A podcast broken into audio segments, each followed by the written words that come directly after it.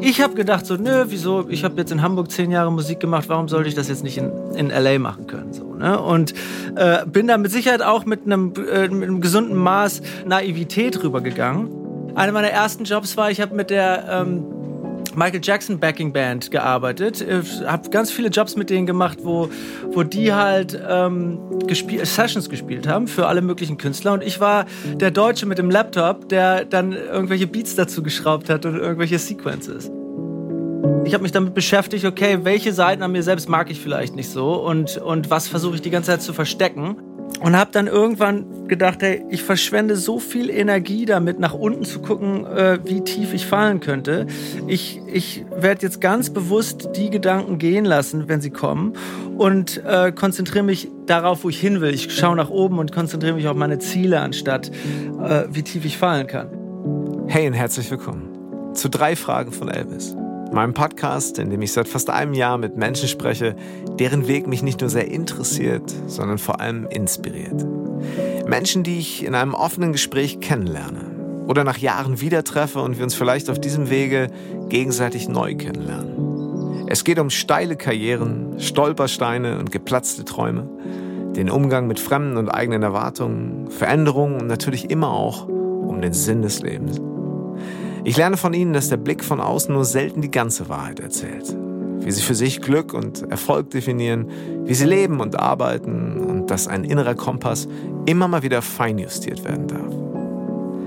Mit meinem heutigen Gast verbindet mich eine prägende Jugend in einem Stadtteil von Münster.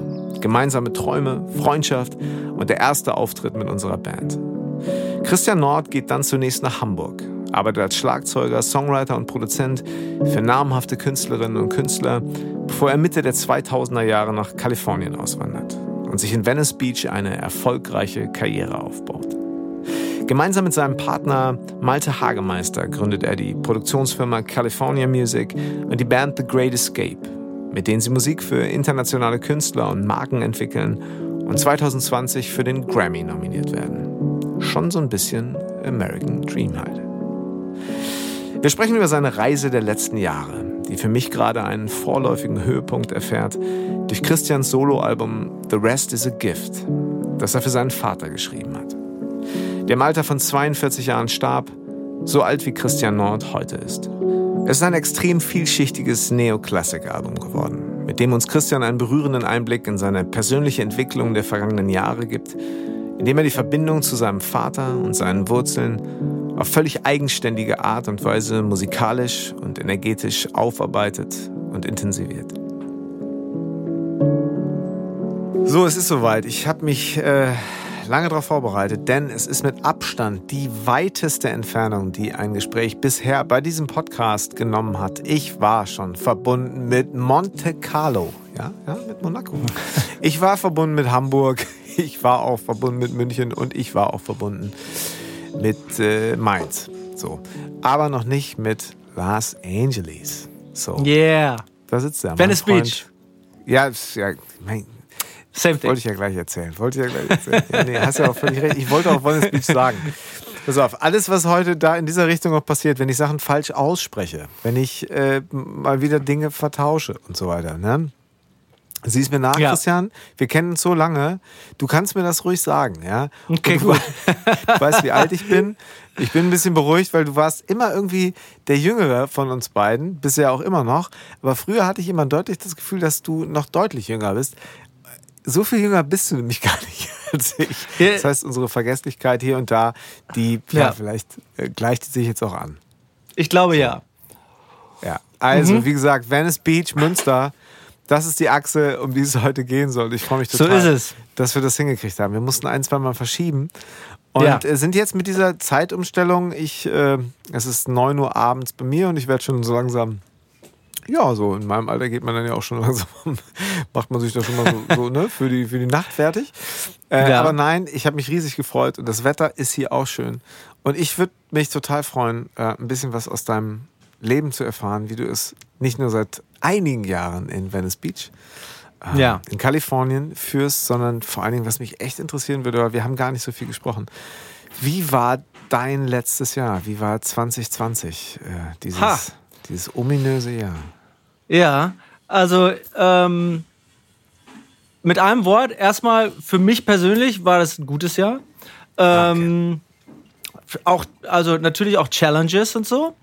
Aber, ähm, warte mal kurz, irgendwas bimmelt hier. Schalte ich mal kurz auf stumm. So.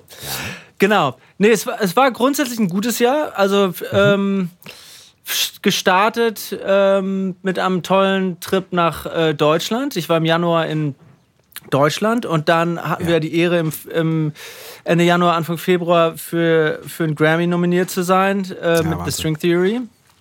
Das war der Wahnsinn. Und äh, und dann hat das Jahr einen unerwarteten Turn genommen ähm, mit Covid. Und ähm, da war es dann in der Tat so, dass ich die ersten zwei Monate der Quarantäne hier allein bei mir im Haus in, in Venice Beach war. Ähm, und ja, eine, also schon einige Abende einfach hier allein gesessen habe. Und ähm, was, was aber ganz toll war, weil, weil ich wirklich über ganz viele Sachen in meinem Leben reflektieren konnte ähm, und schauen konnte, wo spüre ich noch Resistance, wo, wo kann ich mich selbst noch verbessern, was gefällt mir in meinem Leben und was nicht. Ähm, und ähm, das Allerwichtigste äh, war dann, dass ich ges ge mir gesagt habe, ich brauche unbedingt äh, Tattoos. Ich bin äh, 43 Jahre alt, habe kein einziges Tattoo in ähm, in Südkalifornien gilt man als Freak, wenn man keine Tattoos hat. Ist es so? Ähm, ah, okay. ja. Ach, schön, du hast also aber ganz schön nachgelegt. Seit, ich habe jetzt kurz. Ich, ich genau, das genau. Sehen. Ich kann das also, sehen jetzt. Das Geile ist, pass okay. auf, das ist das Letzte, was ich äh, äh, mir gemacht habe. Und äh, du müsstest eigentlich wissen, was es ist. Schön so ein Anker auf dem ja, aber ist ja, nicht, nicht, ist ja nicht irgendein Anker. Nee, ich, ne? ich kann es nicht genau so, ich nicht genau sehen. Also guck mal, das ist ein Anker. Ich, mich, ich gebe dir einen Tipp. Es ist ein Anker mit einem Sonnenrad. Ja. Does it ring a bell? So, okay. Äh, das ist das Wappen von Münster-Hiltrup. Ähm, das ist das nicht ist, dein Ernst. Ja, das ist, äh, ist ein Anker für St. Clemens, den sie mit dem Anker äh, um Kopf, um Hals aus, aus, dem Boot geschmissen haben. Und oh dem nein. Sonnenrad, was für das Haus Sonnenborn steht. Das ist nicht dein ähm, Ernst. Ja. Es ist das geil. Okay, das, ja. ich brauche ein Foto davon, Christian. Das müssen wir in die Ankündigung, müssen wir das reinnehmen. Ich brauche, ich brauche das. Äh, also wir werden hier in Hiltrup, in Münster-Hiltrup, dem äh, ähm, Nachbar Vorort von dem, wo ich jetzt gerade wohne und der Vorort, in dem Christian und ich gemeinsam aufgewachsen sind. Ich, also wir werden big in Hiltrup mit diesem Podcast, alleine wegen ja. deinem neuen Tattoo. Das gibt's ja. Es, es, sieht super aus, muss ich dazu sagen. Dankeschön. die Story, Dankeschön. sorry, dass ich da mich jetzt als, als so, ich bin jetzt so heimatkundemäßig nicht ganz auf der Höhe gewesen gerade. Aber es ja, sieht nee, sehr, nee. sehr geil aus. Okay, wann ja, hast du das gemacht? Wie lange hast du das jetzt schon? Naja, das ist, das ist relativ neu. Das ist jetzt ähm, sechs Wochen alt oder so, vielleicht acht Wochen.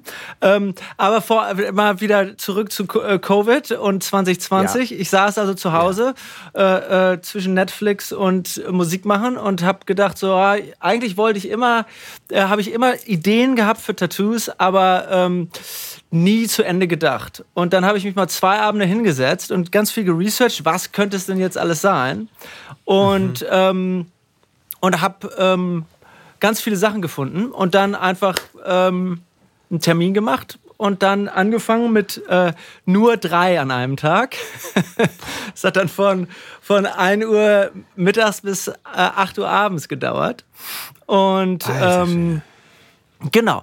Und dann habe ich ähm, dieses Jahr noch mit zwei weiteren äh, nachgelegt. Einmal den Hiltruber Anker, den wollte ich, wollte ich auch schon seit langem haben. Und dann habe ich hier ähm, äh, fast das gleiche, noch einen äh, Kaktus, weil ich ja. äh, gerade mit meiner Freundin ein Haus in Joshua gekauft habe. Und ähm, genau, Alles klar, das heißt, das der Kreis äh, schließt sich jetzt von Hiltrup, da wo du geboren bist. Bist du in Hiltrup geboren, in Münster-Hiltrup? Nein, ich bin in Paderborn geboren. In Paderborn geboren. Noch besser. Ja. Das heißt, ja. ähm, zugezogen schon Münster-Hiltrup, aber die Wurzeln sind halt Münster-Hiltrup. Und alles, äh, was, äh, ja, was dich ausmacht, und äh, wir kommen ja sicher gleich auch noch dazu, was das noch so, ähm, ja, dein Leben mit Hiltrup und deiner Kindheit und so weiter zu tun hat. Ja. Okay, aber ist das quasi so ein bisschen so, Kreis schließt sich gerade? Also das, was ihr kauft zusammen im Haus in Joshua Tree und Hiltrup?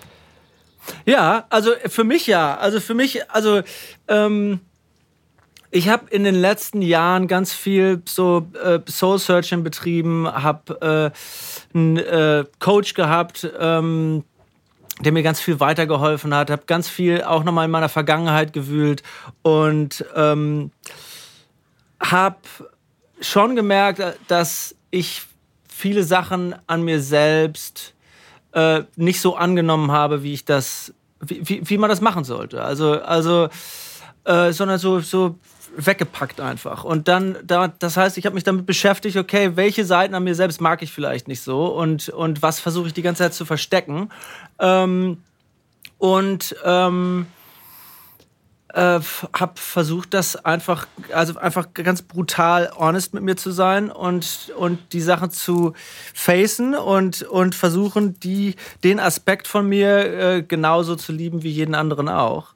Ähm, Genau. Und, und dazu kommt dann eben auch ähm, meine Heimat. Ne? Also, und, und Hiltrup war für mich ähm, super Platz, um aufzuwachsen. Also, und Münster, einfach weil es äh, genug Stadt ist für einen Teenager, um nicht gelangweilt zu sein, aber auch nicht gefährlich wie Los Angeles oder New York oder Paris. Ich war früher mal so ein bisschen eifersüchtig auf die Leute, die in einer großen Stadt aufgewachsen sind und wow, so much more exciting und so weiter. Und dann hört man aber auch dann irgendwie äh, äh ganz viel äh, Konfusion, dass es äh, für, für, für, für die Leute ganz schön schwer war aufzuwachsen. Einfach weil wir, sind relativ behütet aufgewachsen. Und ich für mich selbst bin da total dankbar für. Und ähm, ja, für mich war das dann irgendwie gerootet sein, in, so grundsätzlich äh, äh, äh, Wurzeln zu haben und, und die zu schätzen zu wissen, das war mir total wichtig. Und da, dafür steht der Anker halt. Ne? Ja.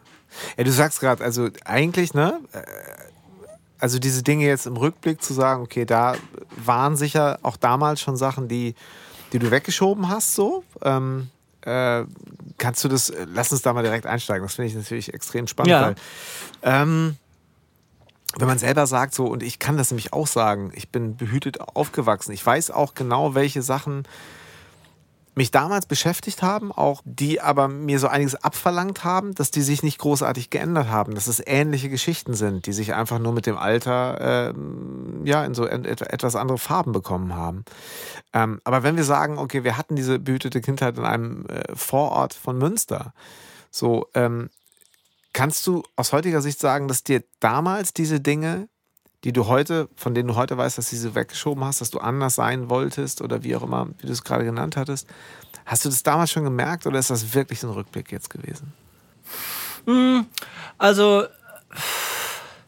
ich würde sagen, also damals, gerade nach dem Abitur dann und nach dem Zivildienst, war es für mich eher so, ähm, ich will raus, ich will was Neues erleben. Und dann bin ich ja direkt nach Hamburg gegangen und äh, hatte dann eine Band, habe getrommelt und, und äh, dann auch ganz viele Songs geschrieben für alle möglichen Leute und äh, produziert und so. Und für mich war es eigentlich eher so, damals habe ich Hiltrup so als, als klein empfunden und, und wollte einfach nur weg. Also, und ähm, ich glaube, jetzt sehe ich es ein bisschen anders. Ne? Also jetzt sehe ich einfach auch äh, die Qualitäten, die Münster so hat und die, die Deutschland an sich hat. So, ne? Also ähm, ist schon ein tolles Land. So. Ähm, Wenn es jetzt um meine eigenen Sachen geht, ich glaube, damals war das alles grundsätzlich sehr frisch. Da habe ich nicht so die Distanz gehabt, um zu sehen, äh, welche so welche Shadows ich hatte, welche äh, Weaknesses ich hatte, die ich an mir selbst nicht akzeptiere. Ich, das kam eigentlich erst so in meinen 30ern, dass ich so ge gemerkt habe, okay, ähm, ich will authentisch sein und ähm, wenn man die ganze Zeit versucht, irgendwelche Qualitäten, die man an sich selbst nicht mag, zu unterdrücken, das, da, dann verliert man Authentizität, glaube ich. Dann versucht man irgendwann versucht man den Leuten was vorzuspielen. Ähm, und ich glaube, die Leute merken das. Ähm, und für mich war es so total wichtig, auch um einfach ein glücklicherer Mensch zu sein, ähm, die Sachen anzunehmen und ähm, und zu integrieren und genauso zu lieben wie die Sachen, die ich offensichtlich irgendwie besser an mir finde. ich finde dieses äh, authentisch sein ist äh, interessant, weil ich mich immer gefragt habe, und ich glaube, in diesem Podcast kam das auch schon häufiger, ähm, entscheidet man eigentlich selber, ob man authentisch ist, oder ist das etwas, was einem gespiegelt wird? Und wo, wo hat es so ein bisschen mehr Bestand? Weil es ist so ein bisschen schwierig. Ich, ich tue mich, also äh, ich, ich finde, es ist äh, gespiegelt zu bekommen, dass man äh, mit einer Sache, die man wirklich aus Überzeugung tut, total authentisch ist, ist, finde ich, so eins der größten Komplimente, die man kriegen kann. So, ja. Und selber sich aber zu sagen, ich bin authentisch, kann man das eigentlich? Also du hast es jetzt nicht gesagt, aber ja, weißt du, was ich meine? Ähm, wie, wie, wie empfindest du das?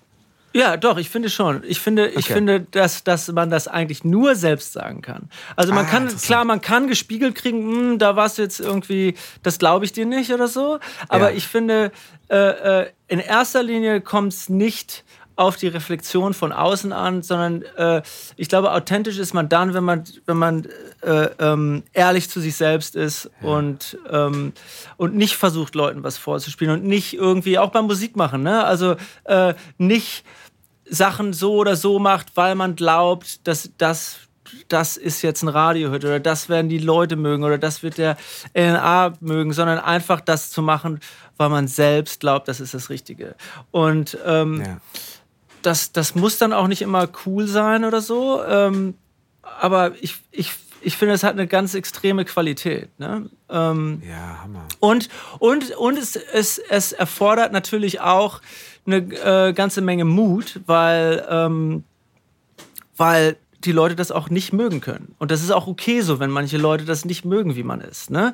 Aber einfach sich das so nach außen zu tragen und dann auch okay damit zu sein, dass Leute damit nichts anfangen können, das, dafür braucht man, ja, braucht man ein bisschen, bisschen Mut, um das auch akzeptieren Kannst zu können. Kannst du mir mal kurz die Adresse von deinem Coach geben, von dem du gerade gesprochen hast? Das ist der Hammer.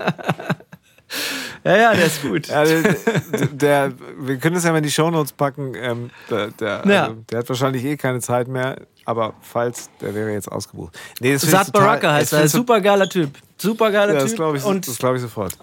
Ja. Naja. Hammer. Okay, ähm, ähm, aber, aber also zum Beispiel, ich habe gestern noch eine Quote gelesen von Rick Rubin, ungefähr so übersetzt. Ähm, äh, sobald du ähm, äh, dein Werk rausbringst, ist es schon 100% Success, ähm, weil das halt so viel gelesen. Mut kostet und so. Ne?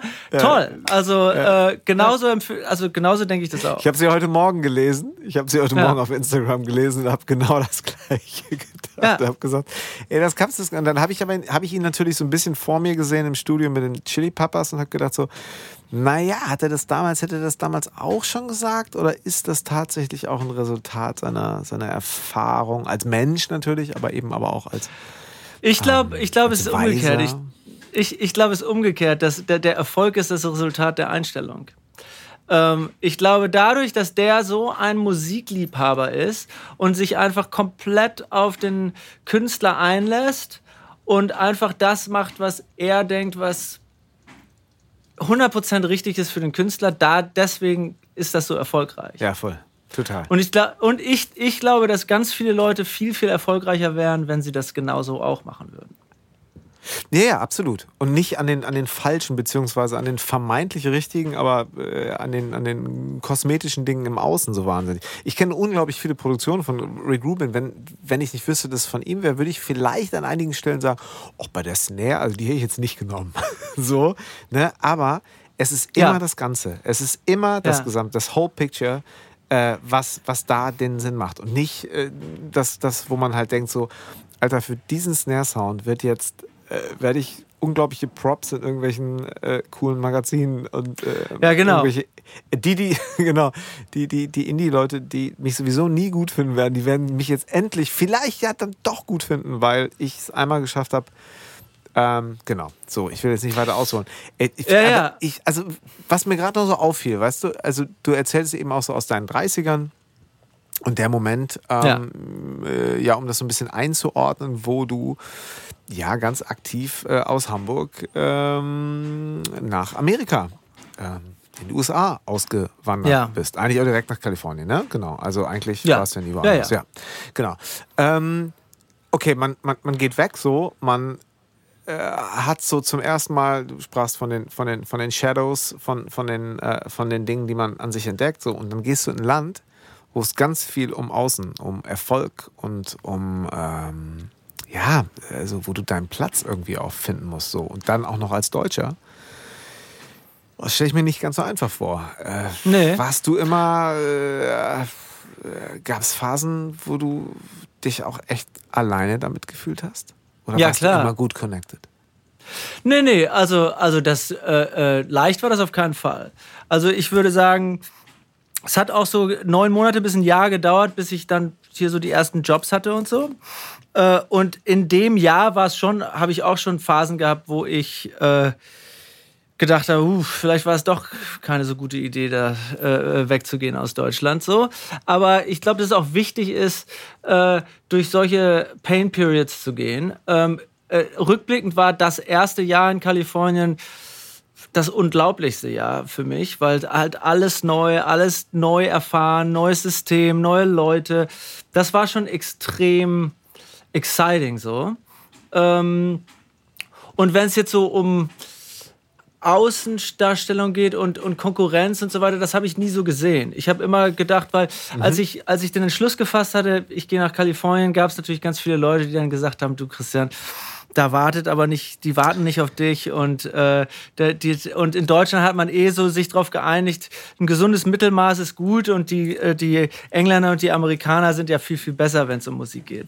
Ähm, und dann bin ich hier hingekommen. Ich, ich habe gedacht so, nö, wieso, ich habe jetzt in Hamburg zehn Jahre Musik gemacht, warum sollte ich das jetzt nicht in, in L.A. machen können? So, ne? Und äh, bin da mit Sicherheit auch mit einem, äh, mit einem gesunden Maß Na Naivität rübergegangen aber im Endeffekt habe ich genau das äh, so empfunden, dass äh, die Leute waren überhaupt nicht überheblich, haben gesagt, so, du kommst aus Deutschland, sondern umgekehrt. Ich hatte eher so einen Exotenbonus, dass die Leute sagen, oh cool, you're from Germany.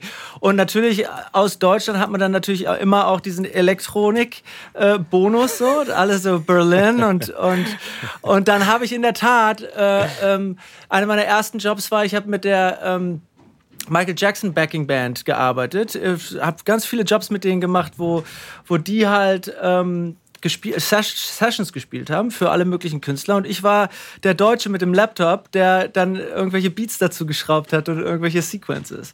Ja, wie ähm, kam das zustande? Ich meine, die haben dich ja nicht in der, in der, in der Stadt angesprochen irgendwie. Nee, die haben damals. Ähm, wie war denn das? Äh, Robin DiMaggio. Das ist der äh, Music Director und Schlagzeuger von äh, Paul Simon und Mariah Carey und all solchen Leuten gewesen. Der suchte jemanden, der so Sequences machen kann. Und mein Fre Freund äh, Sean Holt, der hat mich empfohlen. Und ähm, und dann haben wir einen, einen Job zusammen gemacht im äh, Universal Studio hier ähm, in Santa Monica. Und das lief so gut. Und dann hat er mich immer wieder angerufen. Ähm, Echt? Und, und du, warst so der, du warst du der Typ, der irgendwie so, so, so äh, mit so leicht Kraftwerk und. Genau. und, und genau. Ich habe dann ich hab im Prinzip meine Software-Synthes angeschmissen und habe irgendwelche komischen Lines gemacht. Und die haben alle, oh, great, great, this is cool. Und, und das war's. Und die haben halt gegroovt wie die, wie die Hölle. Das war eine unfassbare Band. Ja. Okay, alles klar. Also ähm, jetzt mal so von außen betrachtet, ganz guter Einstieg so. Oder auch ja, ein ja. ziemlich hoher, aber ein ziemlich ho hoher Einstieg so. Also es ist nicht unbedingt, ne, erstmal. Die erste Session, die ich gemacht habe, das war in Santa Barbara äh, bei Stuart Coppert, so ein, so ein äh, äh, Niederländer, der in, in, äh, in Santa Barbara lebt, ein Produzent. Und da haben wir ähm, John Densmore aufgenommen von The Doors, den Schlagzeuger von The Doors. Das war meine erste Session in, in, in Kalifornien. Ja. ja, ja, da habe ich auch gedacht, okay, I'm, I'm right here. ja. Kurz mal, kurz mal den Musiklehrer in Münster-Hildrup anrufen und sagen, du glaubst nicht, was ich gestern gemacht habe. Ja. Das ist Wahnsinn. Ja, okay, alles klar. Ähm, äh, ist total. Äh, wir werden jetzt, ach, das wird ein, ein, ein, ein, ein herrliches, ein langes Gespräch, weil wir könnten jetzt noch, da werden noch ganz andere Sachen gleich kommen. Ja. Aber, äh, was heißt aber? Ähm, was mich natürlich total interessiert, ähm, was hast du gesucht, als du gegangen bist? Weil ich meine, du warst in Hamburg extrem gut vernetzt. Ähm, warst war es so der, war es auch der Lifestyle? Ich meine, du bist Surfer, ne? So, Ja. auf, deiner, auf deiner Internetseite, ich war da gerade nochmal, steht in der Reihenfolge, Christian ist Surfer, Drummer, Composer, Producer, Engineer and äh, Multi-Instrumentalist. So. Er steht nicht an eins, na? So. Steht Surfer an eins. So, was, Ja. sag, sag mal, was hast du gesucht so? Wie, wie, wie war das? Sachen gepackt und welches Bild war da? Ähm, ja, also ich, ich, ich habe ja ich hab einen Austausch gemacht äh, ähm, in der Schule mit äh, Lompoc. Das ist eine kleine Stadt, äh, 45 Minuten nördlich von Santa Barbara. Und bin da in eine ganz tolle Familie gekommen, die, mit der ich immer noch super close bin. Also ich, ich sage immer, ich habe eine deutsche und eine amerikanische Familie, weil ich mit denen, ähm, ja, das ist Family für mich. Und äh, Dave, mein Hostfather, ist ähm, passionierter Surfer, hatte damals äh, sogar eine ähm, Surf Video Production Company, Surf Video Networks und äh, wollte immer einen Sohn haben, mit dem er surfen gehen kann. Und ähm, und das war ich dann. Und äh, das heißt, ich hab, bin wirklich so unfassbar gut eingeführt worden hier ins kalifornische Leben und den Lifestyle. Und eigentlich an dem Zeitpunkt war mir klar, ich bin im Herzen Kalifornier und das, das hier muss ich sein. Und, äh, und das Grundgefühl hat geil. sich nie wieder geändert bei mir. Also und, und Ja. selbst wenn ich, ich war vor ein paar Jahren noch mal ähm, habe ich äh, eine Fahrradtour an der Donau gemacht. Ähm, und es ist ja wunderschön, wie jeder weiß. Äh, äh, aber selbst da habe ich immer so das Gefühl, es ist schön, aber es ist nicht meins. Und wenn ich hier zum Beispiel äh, einfach die PCH, den Pacific Coast Highway hochfahre, äh, mit, den, mit den Mountains auf der einen Seite und dem Ozean auf der anderen Seite und äh, bisschen guter Musik im Radio, ähm, da bin ich so voll in meinem Element. Da denke ich so, ich will nirgendwo anders sein als hier. Also, und das Ja. Aber total wäre das auch individuell. ohne Surfbrett so? Wäre das ohne Surfen auch so gewesen? Weiß ich nicht. Kann ich nicht sagen. Aber Surfen hat schon eine große Rolle äh, gespielt, weil für mich ist das halt der, der ultimative Ausgleich. Für mich ist Ja. das äh, Meditation, Exercise, ähm, in der Natur sein, in einem. Also ähm, da bin ich wirklich komplett im Moment. Äh, keiner kann mich erreichen. Und ich habe es in der Tat manchmal so, wenn ich, wenn ich eine gute Welle hatte, dass ich mich da kaum noch dran erinnern kann, weil, weil ich so im Moment war. Also das, ähm, das ist der Wahnsinn. Ich kenne kein, also ich, ich persönlich gibt bes- bestimmt für andere Leute sind das andere Sachen, aber für mich gibt es keine andere Tätigkeit, die mich so ins Jetzt holt. Schlagzeug spielen ist, ist ähnlich, auf jeden Fall.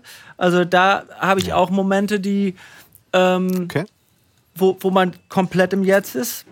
Die beiden Sachen eigentlich. Das ist so, das, das sind so meine Lieblingsbeschäftigungen.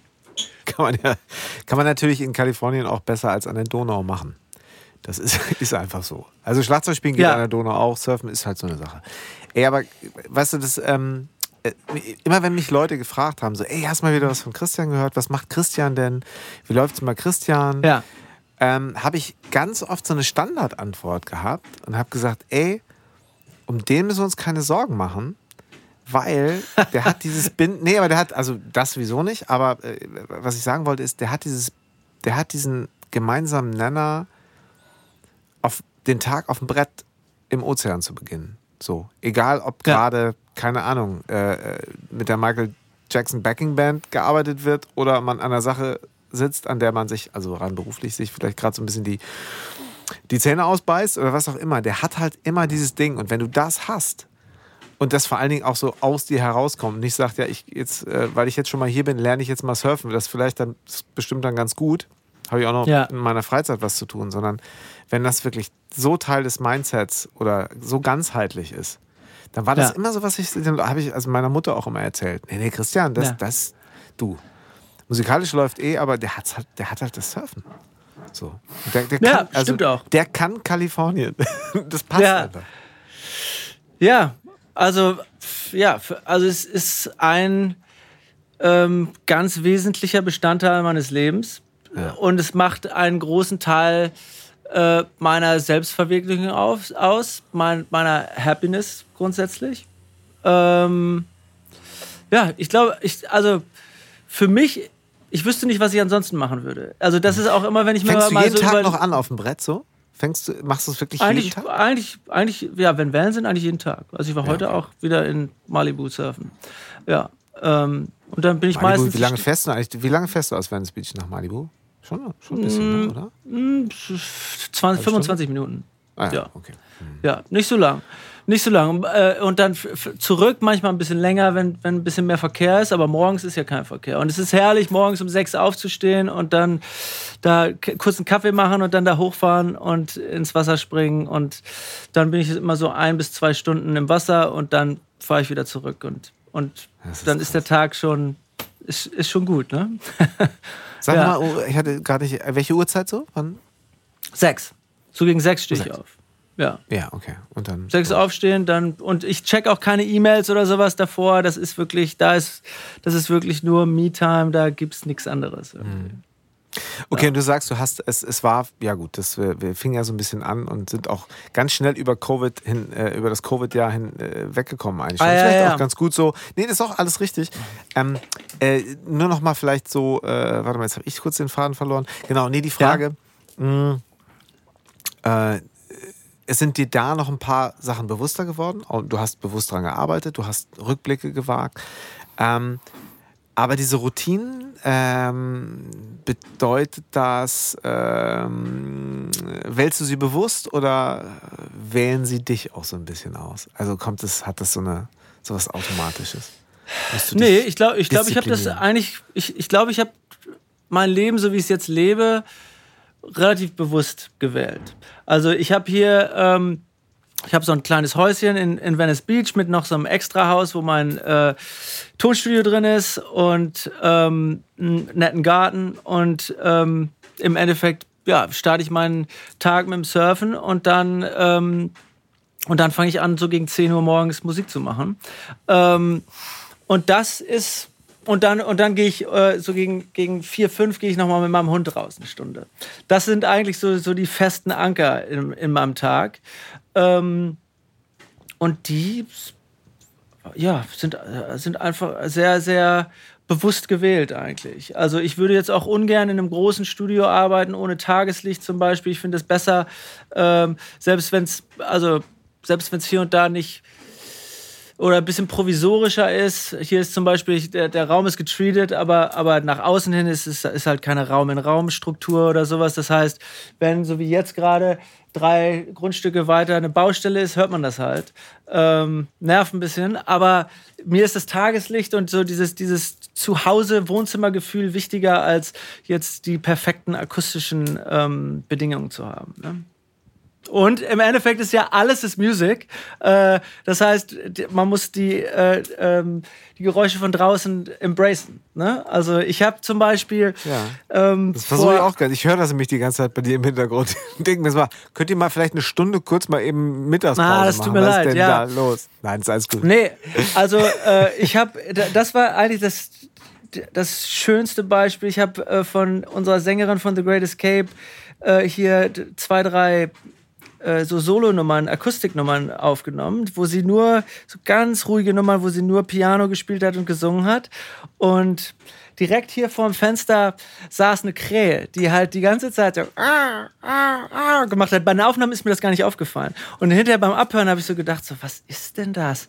Und es ist aber super, weil das dem ganzen Song so eine tolle, melancholische Stimmung gibt.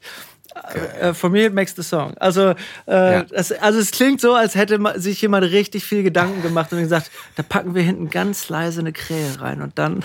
Ja. ja, pass auf, es kann natürlich jetzt passieren, dass das Management von der Krähe sich irgendwann bei dir meldet und sagt, mal, du, Wahrscheinlich. Wir kriegen Wir sind, in, wir sind in LA. Ja, klar. ja, klar. Oh Logisch. Mann, ey. Ja, aber mh, okay, ähm, es geht ja in diesem, in diesem Podcast auch immer so ein bisschen darum, äh, beziehungsweise der, ja, Initialzündung war ja für Ja. mich auch so ein bisschen die Sinnfrage oder die Sinnfragen oder so. So, so bestimmte Sachen, die wir uns so zu, zurechtgelegt haben. Ähm, Ja. woher kommen die und stimmen die eigentlich so? Und äh, dieser Austausch äh, ist einfach unglaublich wertvoll. Und es gibt natürlich so Orte und es gibt natürlich so Strömungen, die auch immer so ein bisschen äh, Zeitgeist geprägt sind. Und das Thema ähm, Mindfulness, das Thema Spiritualität, ja. äh, im weitesten Sinne, ist natürlich ähm, nicht nur ein, ein, kein, kein, kein, keine Randerscheinung mehr, sondern durchaus auch Mainstream. Wie ist ja. denn das, ähm, wie ist denn das so in, in LA, in, in Venice speziell natürlich? Ähm, Hast du da auch eine Veränderung in diese Richtung wahrgenommen oder war das irgendwie? Ich meine, ich war erst einmal da, das war 2013, habe ich dich mal kurz besucht. Ja. Ähm, da habe ich das natürlich als Kontrast zu Münster schon wahrgenommen, aber habe mich natürlich auch gefragt, so war das immer schon so? Ähm, ist das der Ort, äh, dass irgendwie alles natürlich Spirit ist, was da so passiert? Also würde ich sagen, also äh, Venice ist definitiv so Mecca der äh, Mindfulness und Personal Growth ja. ähm, Bewegung, würde ich sagen. Es ist, mhm. ist, ist ja auch nicht ohne Grund, warum das weltweit so als das Hippie Town äh, bekannt ist. So, ne? Ähm, und das war auf jeden Fall ähm, das war schon immer so. Ist jetzt natürlich äh, nochmal, ist jetzt, ich würde sagen, ist jetzt so, schon so zur Weltbewegung geworden. Aber ich weiß, ja. als ich damals ähm, 2005 hier hingezogen bin nach, nach Venice, war das auch schon so. Und da gab es auch schon, ich weiß, so auf Housepartys, Group Meditations und, äh, ne, und äh, Group Hugs und äh, ja, genau. Und da, das, da war in Hamburg davon noch überhaupt nichts äh, zu sehen oder zu hören oder in Münster so. Ne? Ähm, das auf jeden Fall. Ich finde das eine ganz tolle Bewegung, dass man äh, gerade so in der heutigen Zeit oder gerade auch nach den letzten vier Jahren hier in Amerika mit Trump, wo, wo, wo, wo man ja merkt, es gibt auch ein anderes Amerika, wo, wo nur äh, äh Kohle eine Rolle spielt und sich selbst zu bereichern und so weiter, dass es da eine Bewegung gibt, die eher inwards gekehrt ist und, und versucht zu, zu gucken oder bei sich selbst anfängt. Ich glaube halt, dass, dass wir eigentlich, wenn wir alle bei uns selbst anfangen würden, dann würde, würde man wahrscheinlich die, die, würde man die allermeisten Probleme der, der Welt lösen. Ne? Weil vieles ist halt so e-, ego-driven und, und ähm, Leute wollen Selbstbestätigung haben auf verschiedenste Art und Weise, äh, weil sie halt mit sich selbst nicht im Reinen sind oder sich selbst nicht akzeptieren oder bestimmte Sachen aus ihrer Kindheit, irgendwelche Traumata äh, äh, noch in sich tragen und nicht bearbeitet haben. Und ähm, da jetzt äh, das finde ich schon toll, dass es jetzt zum Mainstream wird. Hier ist zum Beispiel ist es ganz normal. Hier gibt es ganz viel so Mans Groups, wo sich halt äh, Männer einmal im Monat oder alle zwei Wochen treffen und ähm, austauschen. Und da geht es weniger um Problemlösungsstrategien, äh, sondern es geht einfach darum, äh, ähm, vulnerable sein zu können und äh, offen über seine Probleme und Challenges in seinem Leben ähm, zu sprechen und dann auch äh, vielleicht Feedback zu bekommen äh, ähm, oder reflektiert zu bekommen, wo man vielleicht ähm, sich verbessern kann oder was nicht Sinn macht. Ähm, aber das, das finde ich, sind, ist einfach eine tolle Entwicklung und ich hoffe, dass es so weitergeht. Ja. Ja, ich glaube halt, äh, vor allen Dingen nach diesem Jahr, wo man natürlich ist, diese, diese Einkehr mit Sicherheit, wie du auch sagst, durchaus auch einen guten Effekt gehabt hat, so, so wirklich zu reflektieren. Total. Aber man natürlich auch Gefahr läuft, sich dann so ein bisschen in so eigenen Hochrechnungen so ein bisschen zu verstricken. Also sprich so, ähm, ich finde immer dieses Zitat, du, du siehst die Welt nicht, wie sie ist, sondern du siehst die Welt so, wie du bist. Das heißt, du bist letztendlich, wenn du identifiziert bist mit deinen Gedanken und mit diesen Hochrechnungen. Und das fängt bei jedem an, so, der, warum hat der denn gerade so mich so unfreundlich beim Bäcker angeguckt? Habe ich irgendwas, ist irgendwas? Oder äh, auf dem Job, die finden mich alle doof oder ähm, die finden mich alle mega oder wie auch immer. Also diese Hochrechnung, die einfach wirklich ein Eigen, eine Eigendynamik und ein Eigenleben äh, bekommen können, das einem schwindelig wird. So.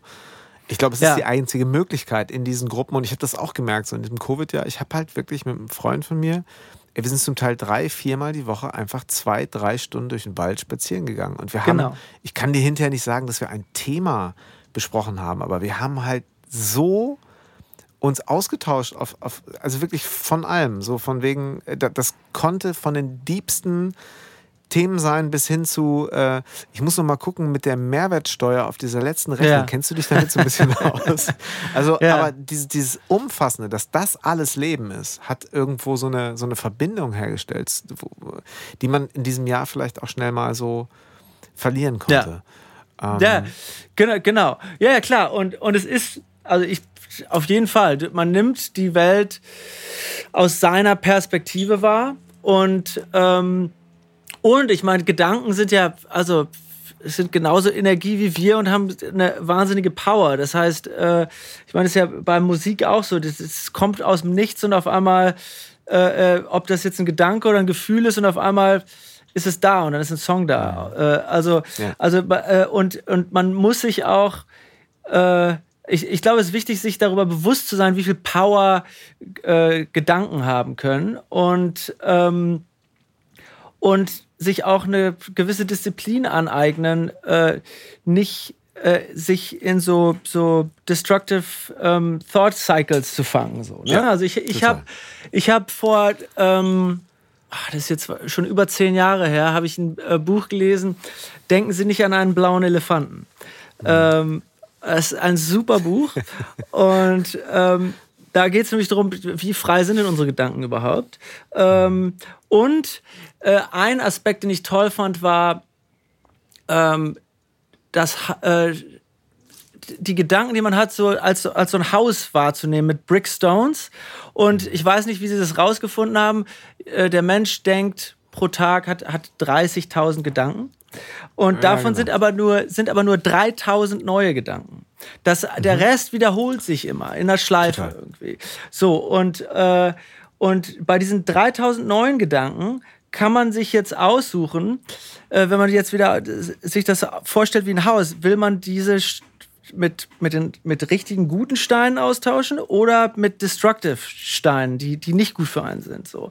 Und da habe ich so für mich ge gemerkt, gerade so als Musiker aus Deutschland, wo man immer gesagt kriegt, das ist nichts Richtiges und äh, äh, studier doch noch mal lieber und so weiter, habe ich für mich, das war ein totales Problem für mich, dass ich immer gedacht so habe, so, ah, vielleicht endlich irgendwann doch noch mal unter der Brücke. So, ne? Und und habe dann irgendwann gedacht, hey, ich verschwende so viel Energie damit, nach unten zu gucken, äh, wie tief ich fallen könnte. Ich, ich werde jetzt ganz bewusst die Gedanken gehen lassen, wenn sie da, wenn sie, wenn sie kommen und äh, konzentriere mich darauf, wo ich hin will. Ich schaue nach oben und konzentriere mich auf meine Ziele, anstatt äh, wie tief ich fallen kann. Und das, das hat eine Weile gedauert. Das ist gar nicht so einfach, ähm, so, so ein Schiff dann so äh, rumzubiegen. Aber ähm, es hat total, war ein totaler Gamechanger für mich. Also ja. sowohl, Wann hast du das sowohl, gemacht? Wie, wie ich glaube, da war ich so 32 oder so, als ich das gelesen habe. Ja. Okay. Also, also drei Jahre her so. Aber du sagst ähm, eine Sache, Ziele. Ich finde ja, bei Zielen ist man sich ja auch nicht ganz so einig. Ähm, also ich, ich, ich, ich mir auch nicht, aber auch so einige einigen Menschen, deren Vorträge ich äh, mir gerne anschaue, deren Bücher ich lese, ob Ziele nicht auch etwas suggerieren, ähm, wo man auch sehr schnell wieder in den Vergleich geht und wenn ein Ziel dann erreicht ist, kommt halt irgendwie das nächste. Und ist das nicht auch ein ähm, sehr großes Beschäftigen mit eigenen und fremden Erwartungen? Ähm, wie siehst du das? Ja, Oder klar. Bist du wirklich also, so jemand, der sagt, also, so, also, ich okay, so Vision Board, Ziele dahin, so, das muss ich jeden Tag sehen, das will ich, äh, muss ich visualisieren oder möchte ich visualisieren? Also ich finde, es sind zwei verschiedene Sachen. Das eine ist, ich glaube schon daran, dass man Sachen manifestieren kann und, und ja. ähm, dass man, ja, also wenn man das, wenn man sich ganz klare Vorstellungen macht, so detailliert wie möglich, was man möchte und wo man hin will, dass das sich auf die Dauer äh, niederschlagen wird. Das ja. hat aber immer noch nichts damit zu tun, ob man dann ein glücklicher Mensch ist oder nicht.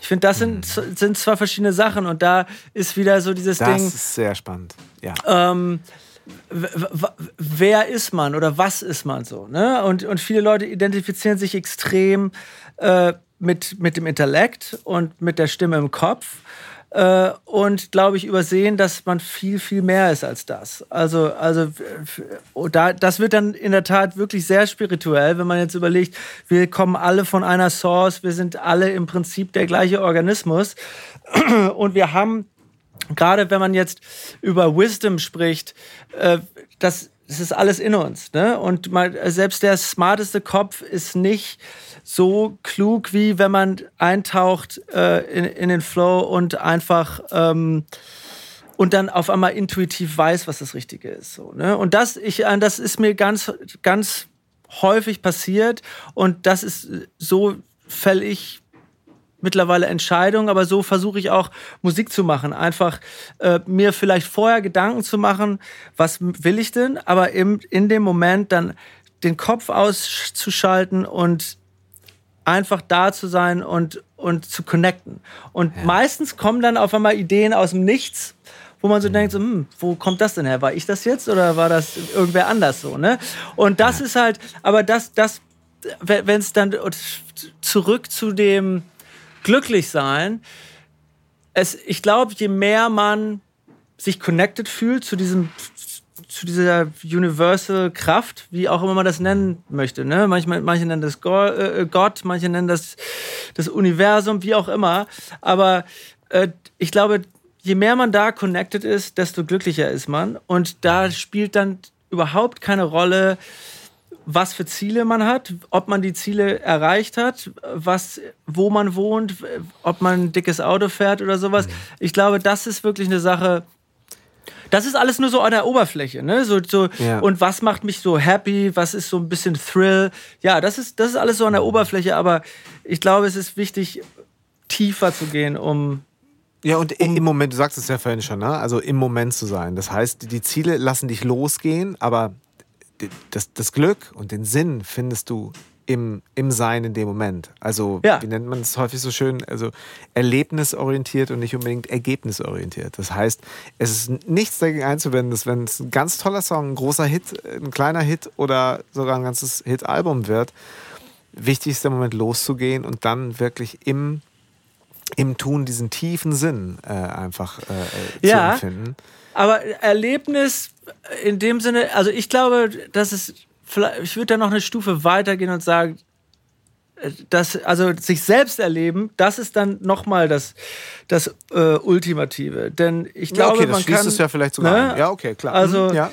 denn, denn wenn man sagen würde, erlebnisorientiert, könnte man auch, das kann auch wieder eine Distraction sein, dass man sagt, oh, ich muss jetzt irgendwie Rockclimbing machen, ich muss surfen gehen, ich muss, ich muss all das machen, um äh, glücklich zu sein. Äh, das kann eben auch Distraction sein. Nee, ne? so, also, so meinte ich es aber nicht. Also ich weiß, was du, äh, worauf du hinaus willst. Ja. Ich meinte es eher, also das ist vielleicht auch das falsche Wort. Ähm, also wirklich äh, in der Sache zu sein, im, im Moment ja. zu sein, in dem ich es tue. Gar nicht, ja. um jetzt das Erlebnis vielleicht auch noch nach außen stellen zu können, in Form von einer ja. Insta-Story oder so.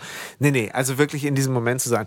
Und ähm, äh, vielleicht noch, bevor wir gleich auf, äh, auf ein Projekt kommen, ja. was ich mich schon sehr freue und äh, was einen, glaube ich, einen sehr großen Stellenwert und ein, ein, eine unglaublich großartige Etappe in deinem, deinem äh, menschlichen und äh, musikalischen ähm, Schaffen darstellt. Vielleicht noch ganz kurz, wie verträgt sich das, was du gerade sagst, was für mich halt unglaublich weise klingt, wie verträgt es sich aber eben auch mit der Tatsache, dass du auf sehr hohem Niveau auch hier und da immer mal wieder als, ich sag's jetzt mal, kreativer Dienstleister für Marken Musik machst. Und zwar auf sehr, wie soll ich sagen, alles aber nicht von der Stange, aber eben trotzdem auch Erwartungen und äh, naja, auch Ergebnisse auf höchster Ebene auch mal liefern muss. So, wie, ja. wie, wie macht ihr das? Ist für mich kein Widerspruch. Also äh, Nee, das mal, äh, ich meinte auch nicht, dass es ein Widerspruch ist. Ich möchte ja, nur manchmal also ich mein, so, also Mozart, wie du, wie du Mozart da, wie war so doch reingehst. Auch Auftragskomponist, oder? Also ähm, ja, das, ja, okay. Nee, also also für mich ist es so. Ähm, es sind zwei verschiedene Sachen. Das eine ist Selbstverwirklichung, wenn man jetzt ähm, ähm, als Künstler selbst einen Song aufnimmt, das ist, das kommt dann vom Herzen, von wirklich tief von einem selbst. Äh, und wie du schon sagst, wenn man äh, Musik für eine Marke macht, ist das eine Auftragsproduktion. Das ist im Endeffekt ein Service. Ähm, und da haben dann andere Leute das letzte Wort. Äh, und für mich ist es einfach eine andere Tätigkeit. Für mich ist es auch eine kreative ja. Tätigkeit und es ist Voll. was, was mir auch großen Spaß macht. Ähm, aber ich bin in einer anderen Rolle da. Ich bin ausführend ähm, und jemand anderes ist der, der, der dann die ähm, das letzte Wort hat. Was nicht heißt, ja. dass ich auch immer beratend ähm, ähm, zur Seite stehe und auch ab und zu sage, ich sehe das anders und ich glaube, wir ja. sollten das so machen.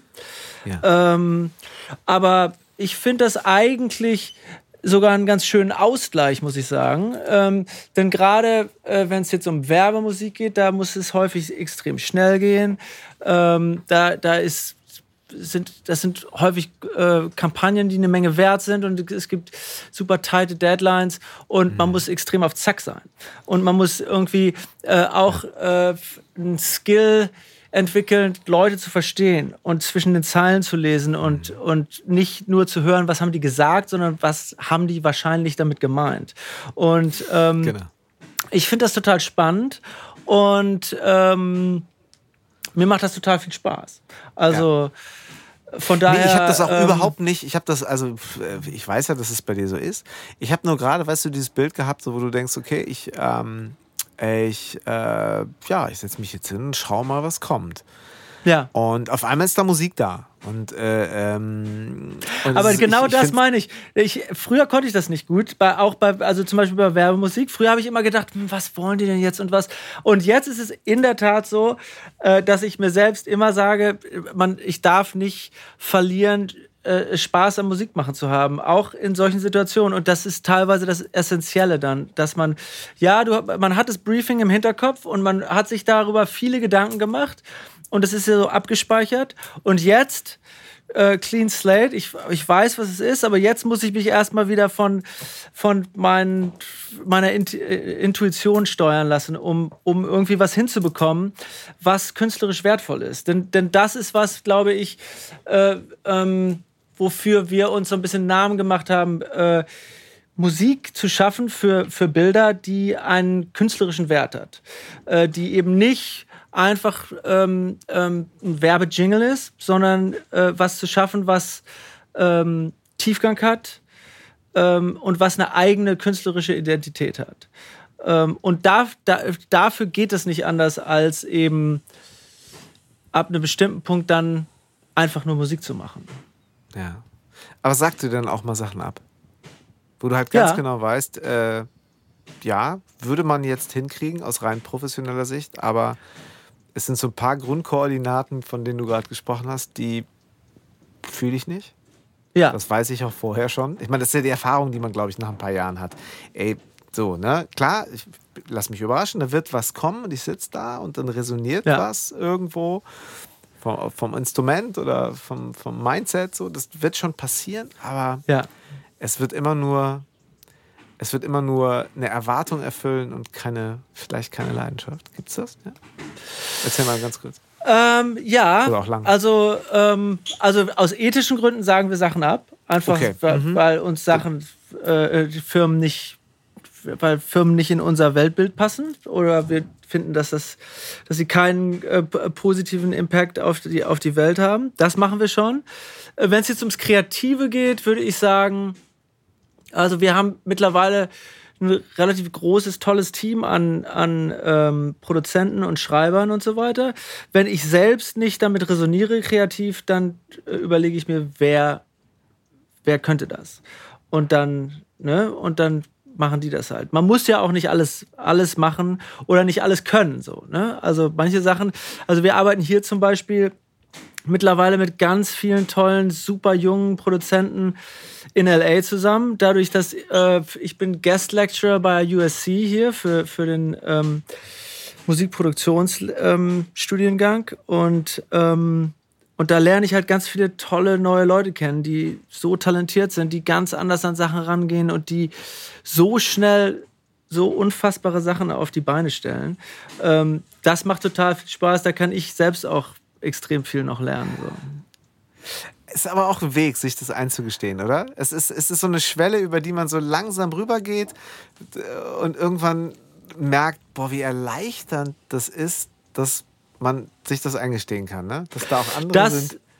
Ja, das ja. Ähm, Und was man, was, was man hier ganz deutlich merkt, oder was ich ganz deutlich merke hier, ist, dass man eben dann doch ein bisschen älter geworden ist. Ne? Also weil, weil selbst äh, du, das hätte wir, ich nie gedacht. Ja, ja. Es ist, also jetzt, wir haben gerade wieder einen Job gemacht und da, da haben, wollten wir noch so eine Version machen, die so, so sehr, sehr Current Pop ist und, und dann haben wir mit diesem tollen Team zusammengearbeitet und, die haben halt Major Laser und Diplo und so weiter aufgesogen, wahrscheinlich in der Muttermilch. Und da kommt dann irgendwie nach ja. vier Stunden ein Track zurück, wo du denkst, wie haben die das denn hingekriegt jetzt gerade irgendwie? Also, ist der Wahnsinn.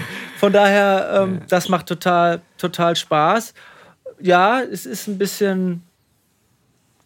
Ja, im Endeffekt, ich, ich finde es gar also mittlerweile finde ich es auch nicht mehr sch schwierig zu sagen, hey, die können das besser als wir.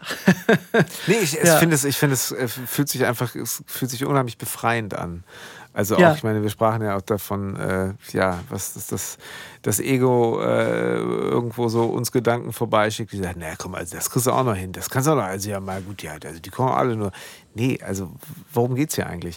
Ja. Worum geht es hier eigentlich, ist ein unglaublich gutes Stichwort, ähm, weil all das, das, was wir hier besprochen haben, äh, führt, finde ich, wunderbar dahin, dass du, als wir uns letztes Jahr getroffen haben im Januar 2020, bevor das so anders wurde dieses Jahr, ja. äh, saßen wir zusammen ähm, beim Essen und du sagtest, ach, ich habe übrigens auch ein Soloalbum gemacht. Da habe ich gedacht, ach, ja. das ist ja cool. Was hat er denn wohl für ein Soloalbum? Hast du es kurz angeschnitten? Ist, äh, Bruno Mars auf Deutsch hatte ich eigentlich vor. Äh, genau. Und das hatte ich dir ja damals auch schon vorgeschlagen.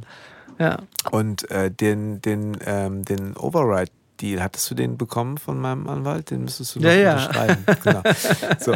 Nee, auf jeden Fall habe ich mich, wir haben, du hast es kurz angerissen und dann haben wir uns diesbezüglich gar nicht mehr davon gesprochen. Und jetzt, ja. vor kurzem ist da, ja, äh, ich glaube, ein erster Track, ein Vorbote. Ja. Ein erstes Video rausgekommen zu einem Projekt, was mich extrem berührt hat. Ähm, nicht nur, weil ich dich kenne, sondern ähm, auch so, wie du es ganz öffentlich in, in, in Videos und ähm, in Interviewsituationen jetzt erzählt hast. Und das für mich wahnsinnig resoniert, was ich mit dem, was ich da höre, musikalisch. Und ja, ähm, ja äh, erzähl doch ein das bisschen zu diesem Projekt, gut. weil das ist äh, ein Meilenstein für mich.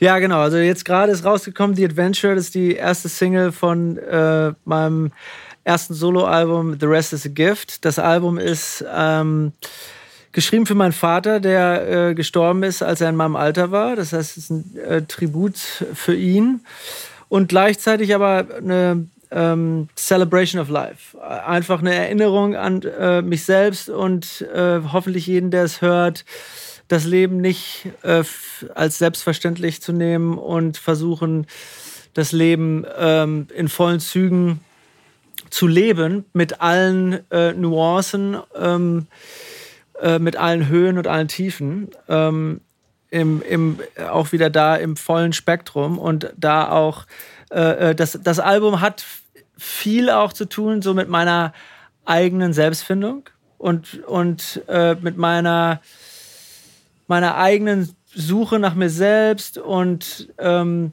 der Bearbeitung auch da wieder meiner Traumata und äh, der Seiten, die ich nicht gerne mochte an mir selbst. Und ähm, einfach so, so für mich wäre es toll, wenn es Inspiration ist für andere Leute. Ähm, auch so, so der, der, der Schmerz des Lebens äh, äh, gerade ins Gesicht zu gucken und den so anzunehmen als Teil des Lebens. Und ähm, und da, damit halt so das Leben voll zu genießen. Es geht weniger um, um nur den positiven Genuss, sondern darum, dass das alles zum Leben dazugehört. So, ne? Du sagtest gerade, ähm, genau, dein Vater ist verstorben, als er so alt war, wie du jetzt bist. Beziehungsweise war so, glaube ich, vor zwei Jahren war so dieser Ja, genau, dich, 42, ne? genau, Zwei, ja. Okay, genau. Ähm, war das ein Impuls, der so ein bisschen aus dem Nichts kam oder hat sich das angedeutet? So dieses Gefühl, warte mal, wo sind wir jetzt gerade? Also, äh, äh äh, zuerst war es so, äh, meine Schwester Ika ist zwei Jahre älter als ich und ähm, bei ihr habe ich das so mitbekommen, wie schwer das für sie war.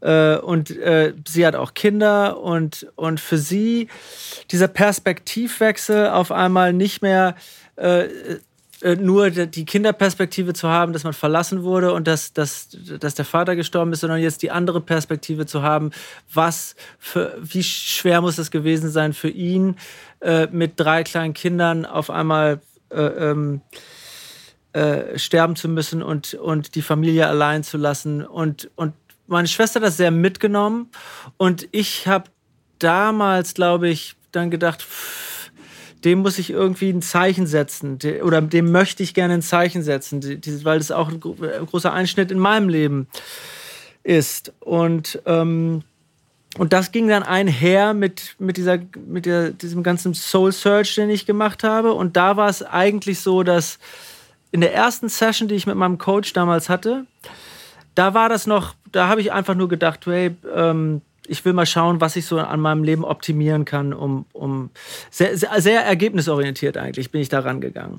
Und ähm, habe dann mich so mit so ein paar Coaches unterhalten und mit dem Saat habe ich dann gesprochen, zwei Stunden lang. Und der hat in der ersten Session mir direkt gesagt, so, hey, you gotta rebuild the relationship to your father.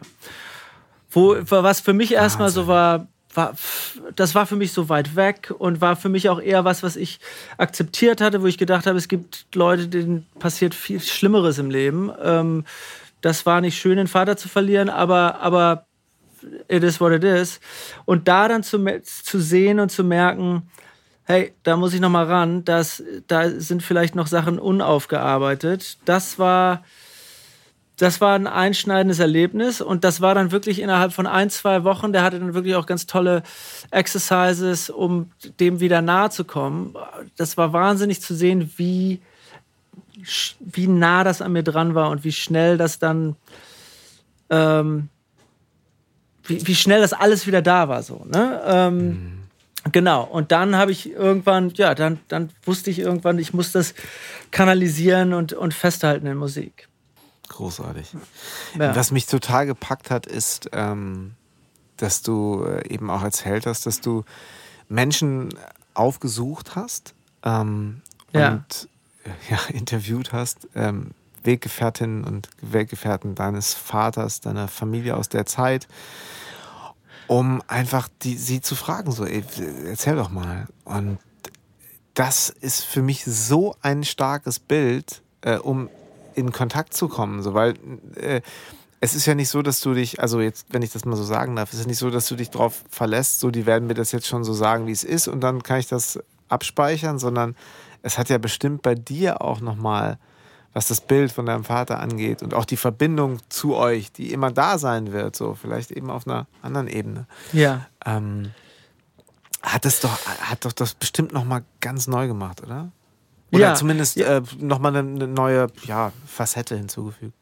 Nee, auf jeden Fall. Also für mich war, war, war der ein wesentlicher Punkt, ich habe meinen Vater nur äh, als Kind kennengelernt. Und ich hätte ihn gerne eye to eye auf, auf, als Erwachsener kennengelernt. Ähm, und dementsprechend habe ich dann äh, äh, mit meiner Schwester beschlossen, dass wir Freunde von ihm besuchen. Äh, nicht Family, sondern wirklich Freunde, die er sich selbst ausgesucht hat, Studienkollegen. Ähm, und ähm, ja, Leute, die ich auch teilweise 20 Jahre nicht gesehen hatte. Das war wirklich der Wahnsinn. Und ähm, das war wirklich ganz toll, da einfach nochmal ähm, so eine andere Sicht auf, auf meinen Vater zu bekommen und, und äh, ihm dadurch näher zu kommen. Ne? Und äh, auch das wieder war total heilend und ähm, einfach ein tolles Erlebnis, muss ich sagen. Hat es denn so, hat es, gab es da Momente oder gab es da so Informationen, wo du gesagt hast, ey, warte mal, nee, das muss mir nochmal erzählen. Wie war das so? Oder hast du so richtig viele News auch äh, erfahren? Ja, also. also Weil manchmal äh, verselbstständigt sich ja so ein Bild auch, ne? Also man, man, Genau. äh, man, so, man kennt es aus der Kindheit, aus Erzählung und dann kommt nochmal so was Neues dazu, dass man. Genau, ja, und, und was man nicht unterschätzen kann, äh, darf, ist, ich, äh, mein Bild meines Vaters ist natürlich auch sehr geprägt durch das Bild meiner Mutter äh, äh, auf meinen Vater und, und der Familie. Das heißt im Prinzip nicht aus erster Hand, sondern aus zweiter Hand. Und ähm, und da dann nochmal andere Perspektiven zu bekommen. Äh, also ein, ein Ding zum Beispiel, für mich ein wesentliches Ding war, ähm, dass ich immer geglaubt habe, mein Vater war Arzt, dass, dass er meinen Lebensweg äh, ähm, fundamental abgelehnt hätte. Einfach äh, keine, ähm, äh, kein Studium zu machen, sondern einfach nach Hamburg zu gehen, Musik zu machen, ähm, äh, zu touren und so weiter. Ja, und, und das war immer, das habe ich gemerkt, ähm, das, war, das war immer so ein Gegenwind für mich, zu, zu, zu denken, mein Vater hätte das nicht approved. Und ähm, das habe ich den Leuten allen erzählt und die haben alle immer gesagt, das klingt gar nicht wie dein Vater. Und, und haben mir ganz viele Situationen erzählt, wo er, also eine Situation, wo er, äh, der, der war auf dem Internat und ist dann mit 16 aus dem Internat abgehauen und ähm, über die grüne Grenze nach Frankreich, um der Fremdenlegion beizutreten. Ähm und Oh. ähm, und äh, war da, ist mit einem Kumpel abgehauen, ähm, hat dann zwei Wochen in Paris verbracht. Dann haben sie, glaube ich, Muffensausen bekommen und haben gedacht, das mit der Gott Dank. Fremdenlegion war, war vielleicht doch nicht so eine gute Idee. Und sind dann ähm, wieder zurück und sind dann an der Grenze nach Deutschland festgenommen worden. Und seine beiden Brüder haben ihn dann äh, aus dem Knast abgeholt. Ne? Und solche Sachen äh, ähm, wusste ich vorher überhaupt nicht. Ne? Ähm, und ist vielleicht auch das, was man seinen Kindern nicht erzählt, wenn die 14, 15 sind. So. Ähm, aber ja, ähm, genau, und irgendwann kommt man darüber hinweg so. Wahrscheinlich ist es deswegen einfach nie so thematisiert worden, ne? Genau.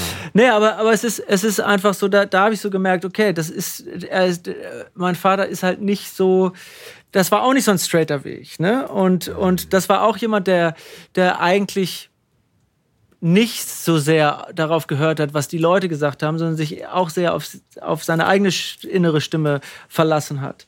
Und, ähm, und das muss ich ehrlich sagen, dass, dass ich von eigentlich einstimmig von allen Leuten gehört habe, das so, so hätte ich das nicht eingeschätzt. Das, das hat mir total geholfen. Einfach Boah, das, super. ja. Ey, das ist, äh, weißt du, und als ich das dann sah und den ersten Track hörte und, und ähm, auch so deine Erzählung dazu sah, ähm, das müsst ihr euch unbedingt anschauen, ist natürlich alles verlinkt in den Shownotes, die ähm, zum Video und auch zu Interviewsequenzen, wo Christian so ein bisschen davon berichtet. Da wird mit Sicherheit auch noch einiges kommen in, in, in, in den nächsten äh, Wochen. Ähm, Ja. Was ich sagen wollte, ist, als ich zum ersten Mal so irgendwie als Heranwachsender, ich weiß nicht, wie alt ich war, 14 oder so, 15, äh, zu euch nach Hause kam. Ja. Ähm, ich habe ja. äh, ich ich habe ein Bild total präsent, was da immer stand von euch als Familie, wo ich deinen Vater natürlich nur auf diesem Bild gesehen habe. Ich kannte ihn. ja, Ich bin erst nach Münster gezogen, nachdem er schon verstorben war, leider. ja. Äh, ich habe aber dieses Bild vor Augen und ich kenne eure Familie. Wir waren zusammen im Urlaub und ich äh, Ja. kenne natürlich deine Schwestern noch sehr gut und auch deine, deine Mutter und merke immer wieder, wenn ich äh, euch und äh, auch deine Mutter treffe, ähm, äh, was ich öfter tue als dich, ja. äh, dann ist da immer so eine totale Verbindung. Und ich hatte eben bei deiner Mutter auch immer das Gefühl, Mütter sind natürlich so ein bisschen so, ja, meinst du denn? Mensch, Christian, wahrscheinlich auch so. mm. Aber Ja. ich hatte immer das Gefühl, so, nee, ähm, der macht das so. Der geht schon irgendwie so seinen Weg. Und äh, das hätte ja noch viel mehr so sein können, ähm, weil sie sagt, okay, Mensch, äh, ich bin hier jetzt gerade für Christian auch alleine, jetzt so gerade. Ich fühle mich gerade alleine verantwortlich, zumindest jetzt hier gerade auf dieser Welt. Da gucken noch ganz viele Ja. zu und helfen noch mit so, aber jetzt so im, im Alltag in Münster-Hiltrup bin ich jetzt gerade. Und trotzdem habe ich dieses Vertrauen. Ähm, und trotzdem, ja, traue ich ihm auch zu, diese Verantwortung zu übernehmen. Ich finde, das ist etwas, was ja auch, ähm, wo ich total glaube, dass diese, diese Stärke und du sprichst eben auch, he was a very strong person, sagst du, glaube ich, Ja. wie du sagst in diesem Interview. Das hat mich so, oh, wo ich dachte, ja, ich glaube auch, ohne ihn zu kennen. Dann sah ich wieder dieses Bild Ja. und dann sehe ich dich so und Und ich denke mir, okay, und das, das überträgt sich, das, das geht nicht, das bleibt in der Verbindung. Und ähm, für mich schien es, äh, entschuldige den kurzen Monolog meinerseits, für mich schien es ähm, einfach so eine, eine, eine Verbindung zu sein, ähm, die du da so nochmal aufgebaut hast. Ja, und ich meine, gut, das, ja. äh, ne, das ist das eine, die Exercises, die da vielleicht zu führten. Aber dann ein auch wirklich sehr deepes Stück Musik zu machen, so, ähm, was wahrscheinlich jetzt nicht unbedingt für das Formatradio gedacht ist, sondern ähm, ja. ganz nicht lange wirklich. bleiben darf. Hoffentlich. Erzähl ja. mal ein bisschen was zum Entstehungsprozess musikalisch, weil es ist opulent. Es ist schon, äh, ja, nicht an so einem ja. Wochenende entstanden. Nee, das stimmt. Ähm, äh, ja, also im Endeffekt, jedes, jedes Stück auf diesem Album hat einen ganz konkreten äh, äh, Hintergrund oder eine ganz konkrete Inspiration oder teilweise sogar eine ganz, äh, ja, ganz konkretes Feeling, ganz konkrete Situation. Und, ähm, und dann, ich habe, glaube ich, das meiste vom Album in vier Tagen auf dem Klavier geschrieben. Da habe ich mir einfach vier Nächte lang, ich glaube, zwischen Weihnachten und Neujahr hingesetzt und äh, einfach nur Klavier gespielt immer. Also wirklich von, von 12 bis 4 Uhr morgens oder sowas. Äh, immer mit, mit, mit bestimmten Sachen, bestimmten Situationen äh, ähm, in mind und habe mhm. mich dann am nächsten Tag hingesetzt, habe mir das angehört und das, was resoniert hat, habe ich äh, habe ich behalten irgendwie. Und dann, ähm, und dann habe ich äh, angefangen, als ich damit fertig war, habe ich dann angefangen, die Sachen auszuarrangieren und, und sowohl ähm, äh, Streicherparts und so weiter dafür zu, zu komponieren, als auch äh, dann so elektronische Sachen. Ähm, und da habe ich auch, auch da habe ich versucht, mich wirklich nur von so Intuitionen leiten zu lassen. Und da sind Sachen auch völlig anders geworden, als ich das vorher äh, gedacht habe. Das hat, da haben die Stücke teilweise wirklich Eigendynamik angenommen und völlig, völlig andere Sachen gemacht. So, ne? ja. ähm, genau, aber das ganze, das ganze Album ist wirklich der Prozess von meinem eigenen Weg. Ähm, erstmal so den ganzen Struggles, die ich hatte und das zu erkennen und der Suche so nach einer Beziehung wieder zu meinem Vater und dann das Ankommen, auch wieder das Erleben. Äh, äh, das ist die erste Single. Ähm, The Adventurer ist halt über ihn und seine, seine Kraft und seine Besonderheiten und seine, sein, sein lebensbejahendes Wesen. Ähm, und dann geht's, geht das Album geht halt weiter über die Erlebnisse in der Krankheit und den Tod dann. Ähm, und dann ähm, aber zum Ende hin sehr um sehr, ein sehr positiver Outlook einfach. Da geht es so um den Circle of Life. Das heißt, ums geboren werden, leben, sterben, wiedergeboren werden.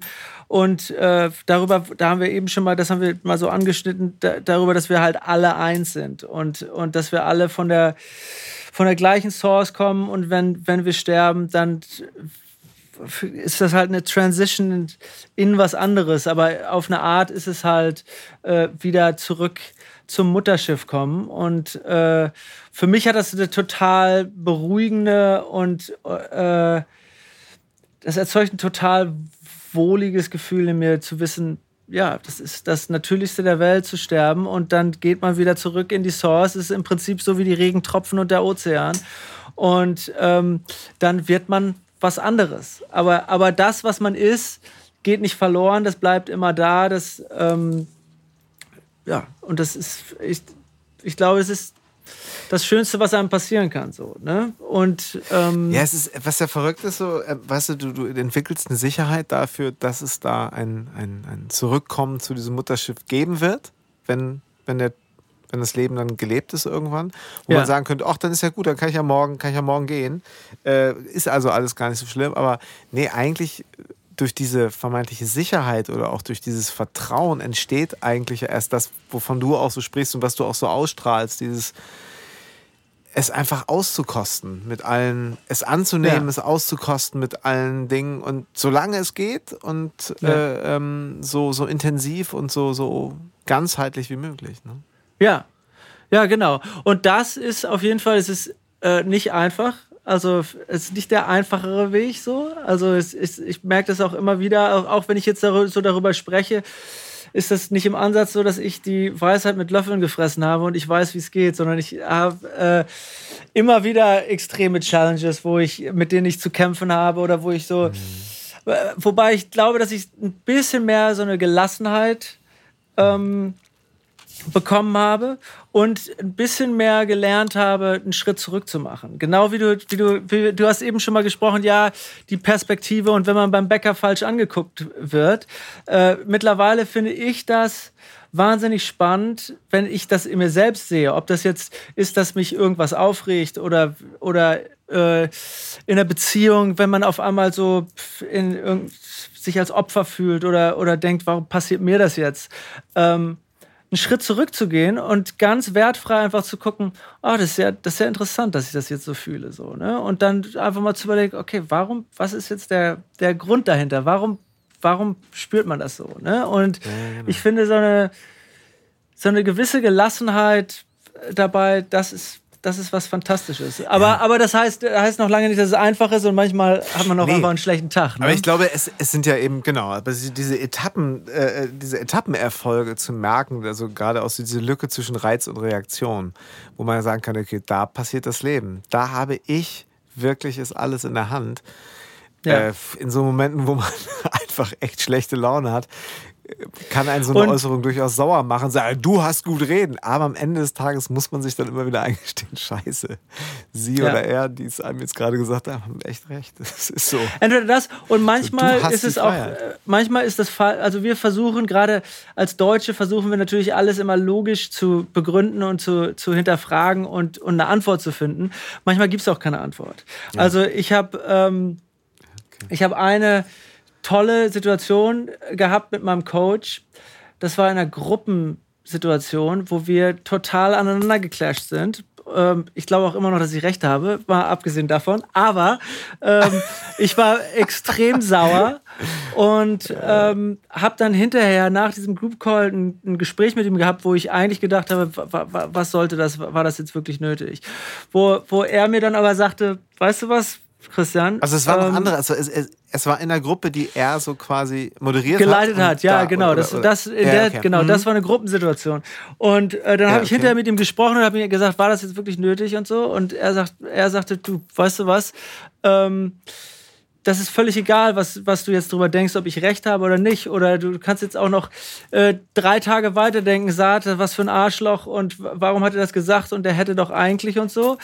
Aber er sagt, mit dem Denken wirst du da nicht weiterkommen. Du hast genug Tools, um dich selbst zu grounden und äh, das praktisch wegzuatmen. Oder wenn es da andere äh, Bereiche gibt, warum dich das so sauer gemacht hat, dann daran zu arbeiten. Ob das jetzt sowas wie Inner Child Work ist, wo man ähm, zurückgeht äh, und versucht, die, die äh, früheste Erinnerung zu finden, wo man sich so gefühlt hat und dann dahin zu gehen und zu gucken, okay, was, was, warum habe ich das gefühlt und was hätte ich in diesem Moment gebraucht von, ob das meine Eltern sind oder der, Person, mit der der Konflikt war und das dann so zu, zu resolven.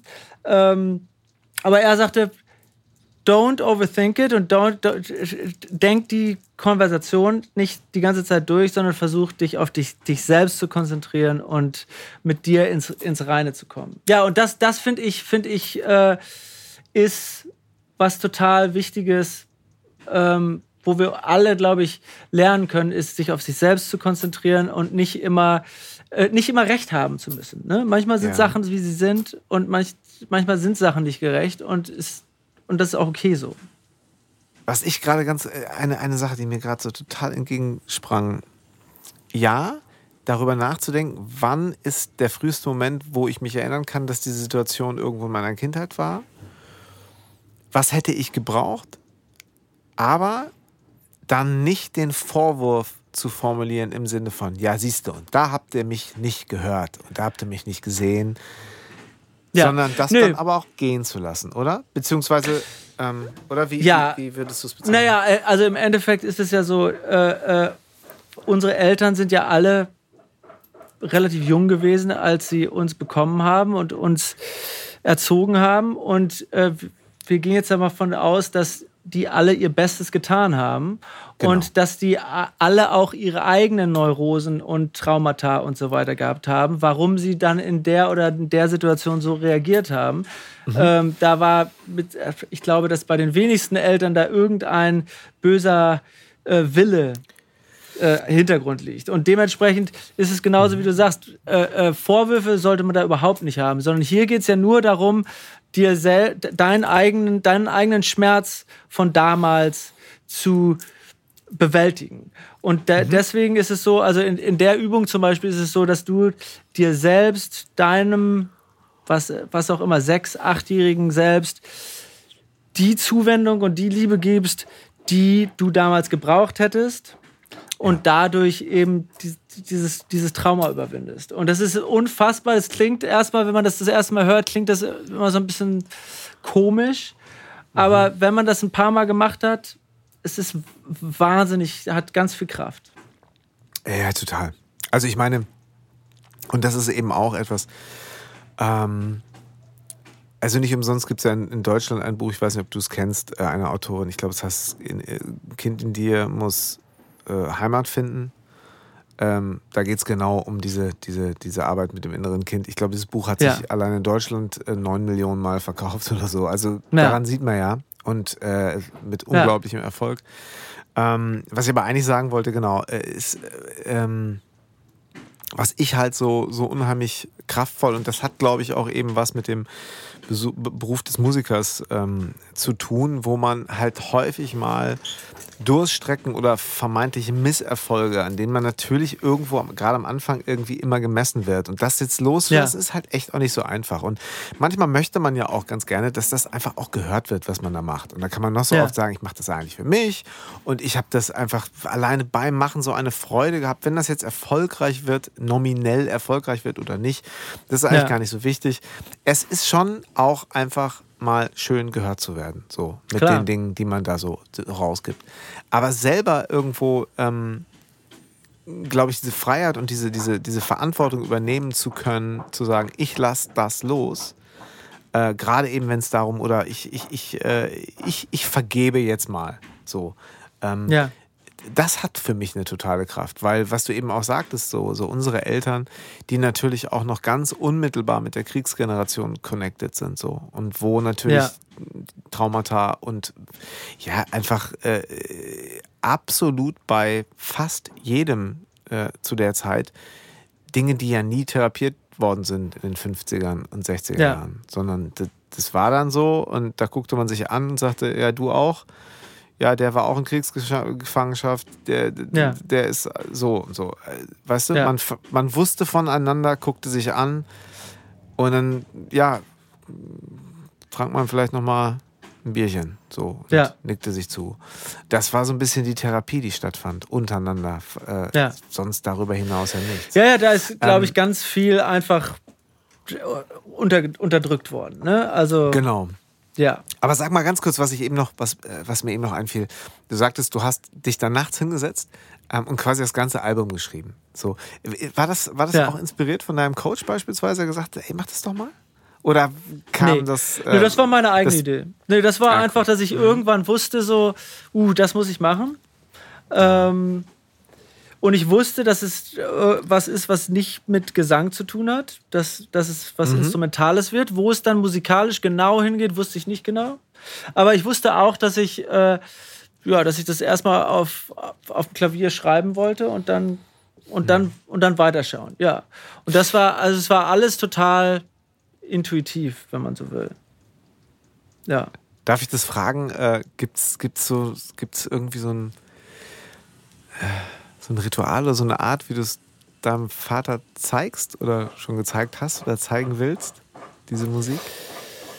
Ah, das ist eine gute Frage. Ähm Du musst es nicht, es ist eine sehr persönliche Frage, habe ich gerade ja. gemerkt, als ich sie gestellt habe und du musst sie nicht beantworten, wir können es auch rausschneiden. Nee, nee, überhaupt nicht. Nee, Aber, ähm, ähm, also ich habe das Gefühl, ich, ich hatte hier, ähm, als die am Release-Tag habe ich hier so eine kleine Release-Party, klingt, klingt viel zu groß. Also ich habe hier einfach so ein Gathering gehabt mit, ich würde sagen, 20 Leuten oder so. Ja. Äh, guten Freunden hier aus Venice und wir haben einfach hier bei mir im Garten am Feuer gesessen und irgendwann sind wir ins Studio gegangen und haben, ich habe ein bisschen was erzählt und dann haben wir uns das Video angeguckt. Und da, also ich glaube, bei solchen Sachen, da habe ich irgendwie immer das Gefühl, dass er dabei ist. So, ne? ja. Also ähm, das habe ich ganz, nicht ganz häufig, das ist falsch, aber das habe ich häufiger, dass, dass, dass ich so die Präsenz spüre. Irgendwie, ne? Also ähm, ja, Schön. von daher, und davon wird es jetzt auch noch weitere Abende geben für, für, für, die, für den nächsten Song, der rauskommt ähm, vom Album und dann hinterher auch, wenn das Album rauskommt. Und ähm, genau, da wird, äh, da wird er bestimmt auch wieder dabei sein. Wird es, wirst du es, wirst du es auf die Bühne bringen? So? Ich hätte Lust dazu, ja. Ich habe jetzt vor zwei Tagen gerade äh, äh, so eine kleine Live-Akustik-Version von The Adventure aufgenommen, äh, nur mit Klavier, Saxophon und äh, so Moog Mellotron. Ähm, das ist ganz schön geworden. Das wird auch irgendwann in den nächsten ein, zwei Wochen äh, nochmal rauskommen. Schickst du gleich mal rüber, ne? Schickst du mir gleich. Ja, ne? logisch, logisch. ähm, und ich hätte schon Lust, das auf, wirklich richtig auf die Bühne zu bringen. Das Problem ist immer, wenn, dann auch muss man es richtig machen und dann braucht man auch mindestens ein Quartett, wahrscheinlich eher acht bis zehn Streicher. So. Ähm, von daher, das wollen wir mal gucken. Ich habe eine Vision noch, ähm, und zwar, ich habe äh, vor ein, zwei Jahren, wann war das? Ja, äh, bei, bei Burning Man habe ich die so die, die roughen ähm, äh, Songideen vorgespielt. Und zwar war das ähm, zum 30. Äh, zum, zum 75. Geburtstag meines Vaters. Und das war, das war der, ich glaube, der Donnerstag oder der Freitag bei Burning Man. Und ich habe äh, äh, ein, das, das Art Car, das Golden Gate Car äh, von einem Freund von mir nutzen dürfen. Und dann sind wir nachts äh, komplett äh, in die Wüste auf den Playa rausgefahren und ähm, haben das Album gespielt. Das ist 42 Minuten lang, eine Minute für jedes Jahr. Und ähm, zum Sonnenaufgang. Das heißt, zum letzten Song, Nobody Ever Really Dies, kam dann die Sonne so hoch. Ähm, Wow. War, ja, war ein äh, ganz, ganz tolles Erlebnis. Und meine Vision ist nochmal das mit dem äh, Burning Man Orchester äh, dort dann live zu spielen. Ähm, das wird dieses Jahr nicht klappen, weil das Festival, das offizielle Festival nicht stattfindet. Aber äh, vielleicht 2022. Ja. Seitig. Schon toll. Also, aber ich habe schon Lust, also selbst mit kleinerem, also wenn man, wenn man das mit vier Streichern und noch so zwei, drei ähm, anderen Musikern bekommt man das schon hin, äh, dass man, dass man da gute Versionen hinbekommt. Wonach hast du die Musiker auf der Platte ausgesucht? War das, war das auch so ein, ähm, so ein bisschen so ein spiritueller Akt? Also wer passt dazu? Wen möchte man so da auf die Reise mitnehmen oder wie war das? Ja, also das zum einen. Und dann sind auch ein paar äh, ganz äh, alte Weggefährten dabei, die mir einfach ähm, sehr am Herzen liegen. Also, ähm, und die, mhm. mich, die mich sehr bereichert haben, mein Leben sehr bereichert haben. Ähm, eigentlich so ähm, mein was ich am liebsten erzähle, ist, ich war, ich war, da war das Album eigentlich schon fast fertig, war ich in Münster und habe mich ähm, mit meinem äh, damaligen Schlagzeuglehrer und Mentor Ben Börninger getroffen. Ähm, ja. Und wir haben geredet und ich habe ihm über das Album erzählt und habe ihm das dann auch zugeschickt. Und dann habe ich gedacht, Mensch, das wäre schon toll, ihn damit drauf zu haben. Und er hatte mir dann eben im Gegenzug äh, ganz tolle Aufnahmen geschickt, wo er so äh, äh, äh Percussion gespielt hat und so weiter. Und dann habe ich ihn gefragt, ob er auf dem letzten Song Nobody Ever Really Dies, ob er da noch mal ähm, trommeln möchte drauf. Und das, das hat er gemacht und das ist der absolute Wahnsinn geworden. Das ähm, hat den Song noch mal so bereichert und, und für mich selbst bedeutet das so viel, dass er äh, Teil des Ganzen ist. Ähm, ja. ja, das, das zum Beispiel Ach. Wahnsinn. Ja. Ach, wie schön. Das ist ja geil. Ey, ich freue mich da sehr drauf auf das Album. Wie gesagt, es wird ja auch alles irgendwie so in den Shownotes ersichtlich sein und Ja. dem solltet ihr auf jeden Fall folgen. Ähm, ich fand das Video Ja. halt auch, also das Video ist krass. Ähm, die Szene, wo du, ähm, habe ich das richtig interpretiert, wo du so ein bisschen mit dir kämpfst, Oh ja. mit dir selber kämpfst? Da Oder ist, was ist? Gibt es, glaube ich, keine Missverständnisse, ne? Ja, ne? Also es Ja, ja, klar, also- und es ist so. mm. Genau, genau. Also das ist, das ist halt, ähm, genau, also das Video, da geht es um, um die Suche nach sich selbst. Äh, Da äh, es ist, bin ich in einer Doppelrolle. Ähm, Ja. Genau, und äh, am Ende äh, gibt es halt diese Konfrontation und die ist eben nicht so easy peasy und dann nimmt man sich gleich in den Arm und alles ist gut, sondern da äh, gibt es dann auch genau das, was wir eben besprochen haben, Seiten, die einem nicht so gefallen und mit denen man kämpft im wahrsten Sinne des Wortes. Und ähm, manchmal müssen solche Kämpfe dann ausgetragen werden. Und ähm, das passiert in dem Video auch. Ähm, und es endet dann aber sehr versöhnlich. Ne? Ähm, Ja. genau. Also, ja, ja, das war. ich glaube, diese Kämpfe kann man wahrscheinlich ganz gut. Also es ist natürlich, ja, wahrscheinlich kann man diese, diese Kämpfe ganz gut in der, ähm, in der Natur auch ausfechten, ne? Da, wo, Ja, wo man merkt, dass irgendwie dann doch alles, alles eins ja ist. und also das Ganze, ist. das, neben, genau. also, Also, zu, von, abgesehen von, genau, von aller, aller Zwietracht, die man auch mit sich selber dann mal hat, zu merken, so, ah, warte mal, ich habe ja, ich Ja. gehöre doch dazu. Genau, und äh, ich meine, das ganze Video, wir haben das Video geschossen in, in Big Sur, äh, San Simeon, ähm, in äh, Central California. Und, und die, das Naturerlebnis da ist natürlich schon der absolute Wahnsinn. Aber ähm, der, die Intention des Videos war eben auch, es, ist, es geht ja um den Inner und Outer Journey. Das heißt, äh, es hat viel mit in, in, in interner Arbeit zu tun, aber es beinhaltet natürlich auch meinen eigenen Weg und auch den Weg nach Kalifornien, also auch so ein Outer Journey. Und äh, gleichzeitig soll es eben, und das ist das Schöne in Big Sur, es ist alles so surreal. Es sind teilweise Sachen, wo man denkt, das ist so, man ist im Alice in Wonderland Film so, ne? Und das, das ist das, was ich gerne, was mir wichtig war, dass es, dass man sich immer fragen kann, ist das jetzt real oder ist das jetzt eine Fantasiewelt? Ne? Oder, oder was heißt eine Fantasiewelt? Ist, ist es jetzt in, im eigenen Kopf? Ist das jetzt ein Trip, der intern stattfindet? So, ne? ähm, Ja, wo wir natürlich auch wieder beim Thema, ne? Du, bin ich meine Gedanken, du bist nicht deine Gedanken. So, Ja. ne? Äh, Und Ja. die, die Perspektive wirklich mal sich da auch äh, das von außen anzuschauen, beziehungsweise mal ähm, nicht Ja. alles hochzurechnen, wie jetzt alles so sein könnte, Ja. wird. Also die Ja. kleinen und großen Dramen, die man dann, die sich dann selber erfinden auf einmal. Ja. ja, genau. Ja, Herrlich. Ja. Mensch, ey, was würde jetzt so Christian, was würde, was würde Christian jetzt dem, Christian jetzt, dem. Christian aus Münster-Hiltrup, als ich ihn kennenlernte, vielleicht wann war das? 1990? wahrscheinlich, ne? 89? da muss das irgendwie so Ja. gewesen sein. Also, äh, ich, wir haben eine, ich habe eine sehr junge Hörerschaft hier mit diesem Podcast. Die meisten waren da sicher noch gar nicht geboren. Nein, ich Ja. glaube nicht. Ich glaube schon. Äh, nee, was würde der Christian aus einer Speech so dem Christian 1989 jetzt so kurz so zurufen?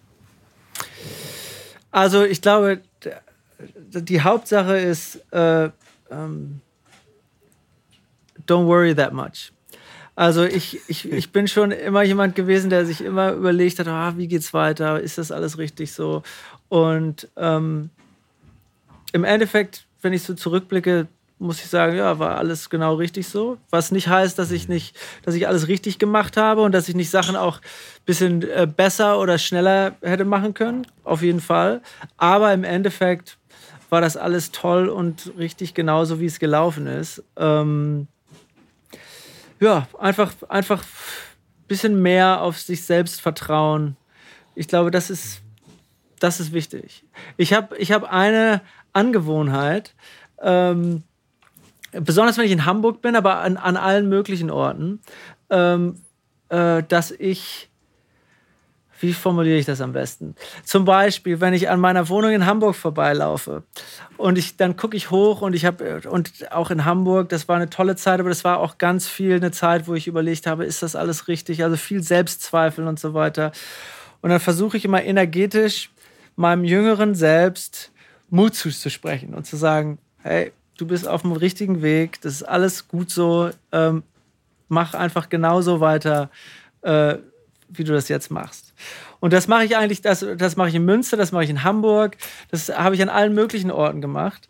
Und ähm, lustigerweise habe ich ein paar Mal schon mein äh, 50- oder 60-jähriges Ich hinter mir stehen, sehen oder fühlen, gefühlt und, ja. und habe so gemerkt, okay, da, da, ist, da ist auch jemand hinter mir, der, der mir Kraft gibt und, und mir Bestätigung gibt und, und Ermutigung. So. Ähm, Geil. Ja. die Wohnung, die du in Hamburg meinst, die am Kaltenkirchener Platz da? Ja, ja genau. Ich, jedes Mal, wenn ich da vorbeifahre, denke ich an dich. Naja. Das ist krass. Ich der, meine, ist, ja der, der, eigene, ist ja nicht die einzige Wohnung von dir in Hamburg gewesen, aber die hat für mich auch stimmt. irgendwie scheinbar eine Symbolik. Ja. Wahrscheinlich, weil der Kiosk darunter die besten Franzbrötchen der Welt hat. ja. Womöglich, ähm, ja. Wahrscheinlich, ja. Nee, ähm, ja, das war, ich weiß gar nicht, wie lange ich da gewohnt habe. Gar nicht so lange. Ich glaube, ich habe im Schulterblatt länger gewohnt als in der Kaltenkirchener, ja, am Kaltenkirchener Platz. Aber, aber ähm, lustigerweise ist es, wenn ich da vorbeifahre, ist es auf jeden Fall so.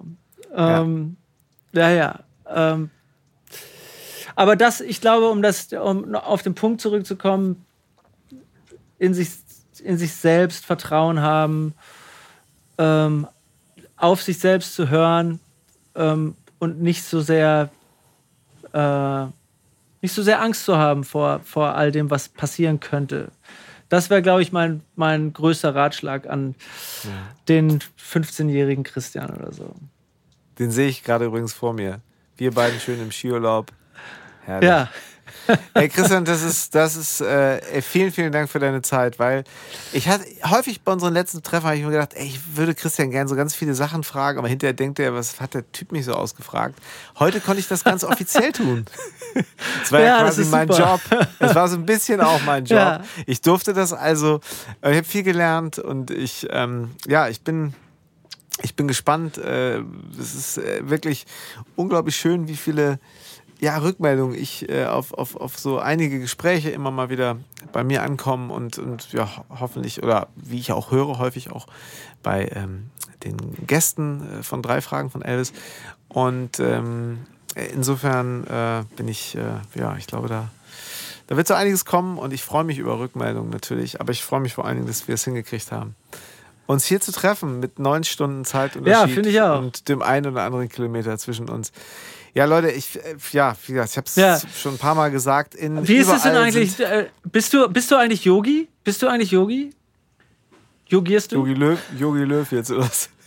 Ja. Nee, äh, Gar nicht? Nee, nein, nein. Weil sonst nein. hätte ich nämlich gesagt, äh, Mitte nächsten Monats, äh, äh, wenn, wenn äh, coincidentally, äh, wenn meine zweite Single rauskommt, machen wir ja eine Yoga-Session bei Wanderlust TV. Wanderlust TV ähm, ich könnte ja anfangen, aber das Thema, also würdest du mich denn als Anfänger ja. da jetzt mit, dann bin ich dabei. Also Du, das ist ja online. Also du kannst, das kannst du bei dir im Wohnzimmer machen. Ja, genau. Und es ist mit, äh, mit, mit, meiner Freundin äh, Alex Westmore, ganz tolle äh, Yoga-Instructorin hier in Venice. Und ja. Ich mache die Musik mit ein, zwei Freunden von mir und das Ganze geht, okay. äh, die ganze Session geht halt um Selbstfindung, um all das, über das wir gerade gesprochen haben. Und es wird wahrscheinlich so eine anderthalbstündige Yoga-Session sein. Äh, ey, großartig. Also wenn ich da irgendwie noch eine Karte kaufen kann, mache ich mit. ja, äh, kannst du bestimmt. ja. ja. Ist noch nicht, ist noch nicht ganz ausverkauft. Da, kann man sich da anmelden? Kann sich da jeder, kann sich da jeder anmelden? Kann, kann man das buchen oder wie ist das? Ja, ich glaube ja. Also ich, ich, ja, das ich, ist also, ich brauche die ich sag Infos. dir Bescheid. Das muss in die, das muss in ja, die ja. Shownotes. Äh, ja. So, ne? Ja. Leute, nur ihr hier jetzt aus Westfalen, ihr wisst schon, das sind dann neun Stunden Zeitunterschied. Das müsst ihr schon ein. Also, aber das kriegen wir hin. Äh, wenn ich das ich hingekriegt habe, kriegen wir ich das glaube, hin. Ich glaube, Samstag, äh, den 17. Oh, ich glaube, mittags, äh, mittags oder nachmittags super. zu deutscher Zeit wird es sein. Ja. Jetzt, wo wir gerade aufzeichnen, ich, überschlage ich mal, das wird super. Das klappt alles, das ist perfektes Timing. Alle Infos in die Show Notes ja. und da können wir jetzt also auch das, ähm, die musikalische Seite dort auch noch mit, äh, mit Yoga verbinden. Das ist äh, gut. Es ja. eignet sich sowieso hervorragend. Mhm. Und ja. äh, bist du noch da? Strom okay. einstecken. Ähm, genau. Ähm, ja, es ist alles, äh, es ist, äh, es ist alles verlinkt und es ist wunderbare Musik und es ist äh, eine für mich sehr berührende Geschichte, über die wir heute sprechen durften. Und äh, folgt Christian auf den sozialen Netzwerken und da, wo man sonst so folgt. Und da werdet ihr noch ganz viel erleben, erfahren und ähm, genießen dürfen. Insofern, Christian, vielen, vielen Dank. Ja, ey. vielen Dank ähm, dir. Das hat Spaß gemacht. ja, das war eine, eine, eine große Freude und ähm, ja, vielleicht, ähm, vielleicht ja bald zu Folge 2. Ja. Je nachdem. Sehr gut. gut. Ich danke dir. Mach's gut. Danke. Tschüss. Tschüss. Das war drei Fragen von Elvis. Mit meinem Freund Christian Nord aus Venice Beach. Das musste ich nochmal dazu sagen, weil es einfach sich gut anfühlt und gut klingt. Ey Christian, äh, ja, ich lese gerade die Liner Notes, die kleinen Gedanken und auch größeren Gedanken, die er aufgeschrieben hat zu seinem Album, zu den einzelnen Titeln, die im Oktober kommt das Album, glaube ich, raus. Ein bisschen gedulden müssen wir uns also noch. Ich durfte schon mal draufschauen und äh, merke gerade, nicht nur musikalisch, sondern auch inhaltlich, was äh, Christian da so in den letzten Jahren gemacht hat und ähm, wie sehr er sich und das Leben irgendwie, glaube ich, von den verschiedensten Seiten betrachtet, kennengelernt und ähm, auf seine ganz eigene Art und ähm, Weise verarbeitet hat. Und äh, ja, das hört man der Musik an, das merkt man ihm an. Ich danke dir, Christian, für dieses offene Gespräch. Das äh, wir sehen uns nicht oft, wir sprechen eigentlich auch gar nicht mehr so oft in den letzten Jahren. Aber vielleicht ist es deswegen auch ein sehr intensives Gespräch geworden und ich bin dir sehr dankbar dafür. Ich hoffe, es hat euch gefallen. Ich danke euch fürs Zuhören. Ähm, ich freue mich natürlich immer über Kritik, Anregungen, für eure Fragen, Feedback. Unter drei Fragen at janlöchel.de. Wenn ihr Lust habt, könnt ihr euren Freunden von diesem Podcast äh, erzählen. Vielleicht finden uns dann noch die oder der eine oder andere mehr. Ihr wisst ja, wie es ist. Ähm, so oder so hören wir uns aber in Kürze wieder, wenn es heißt, drei Fragen von Elvis.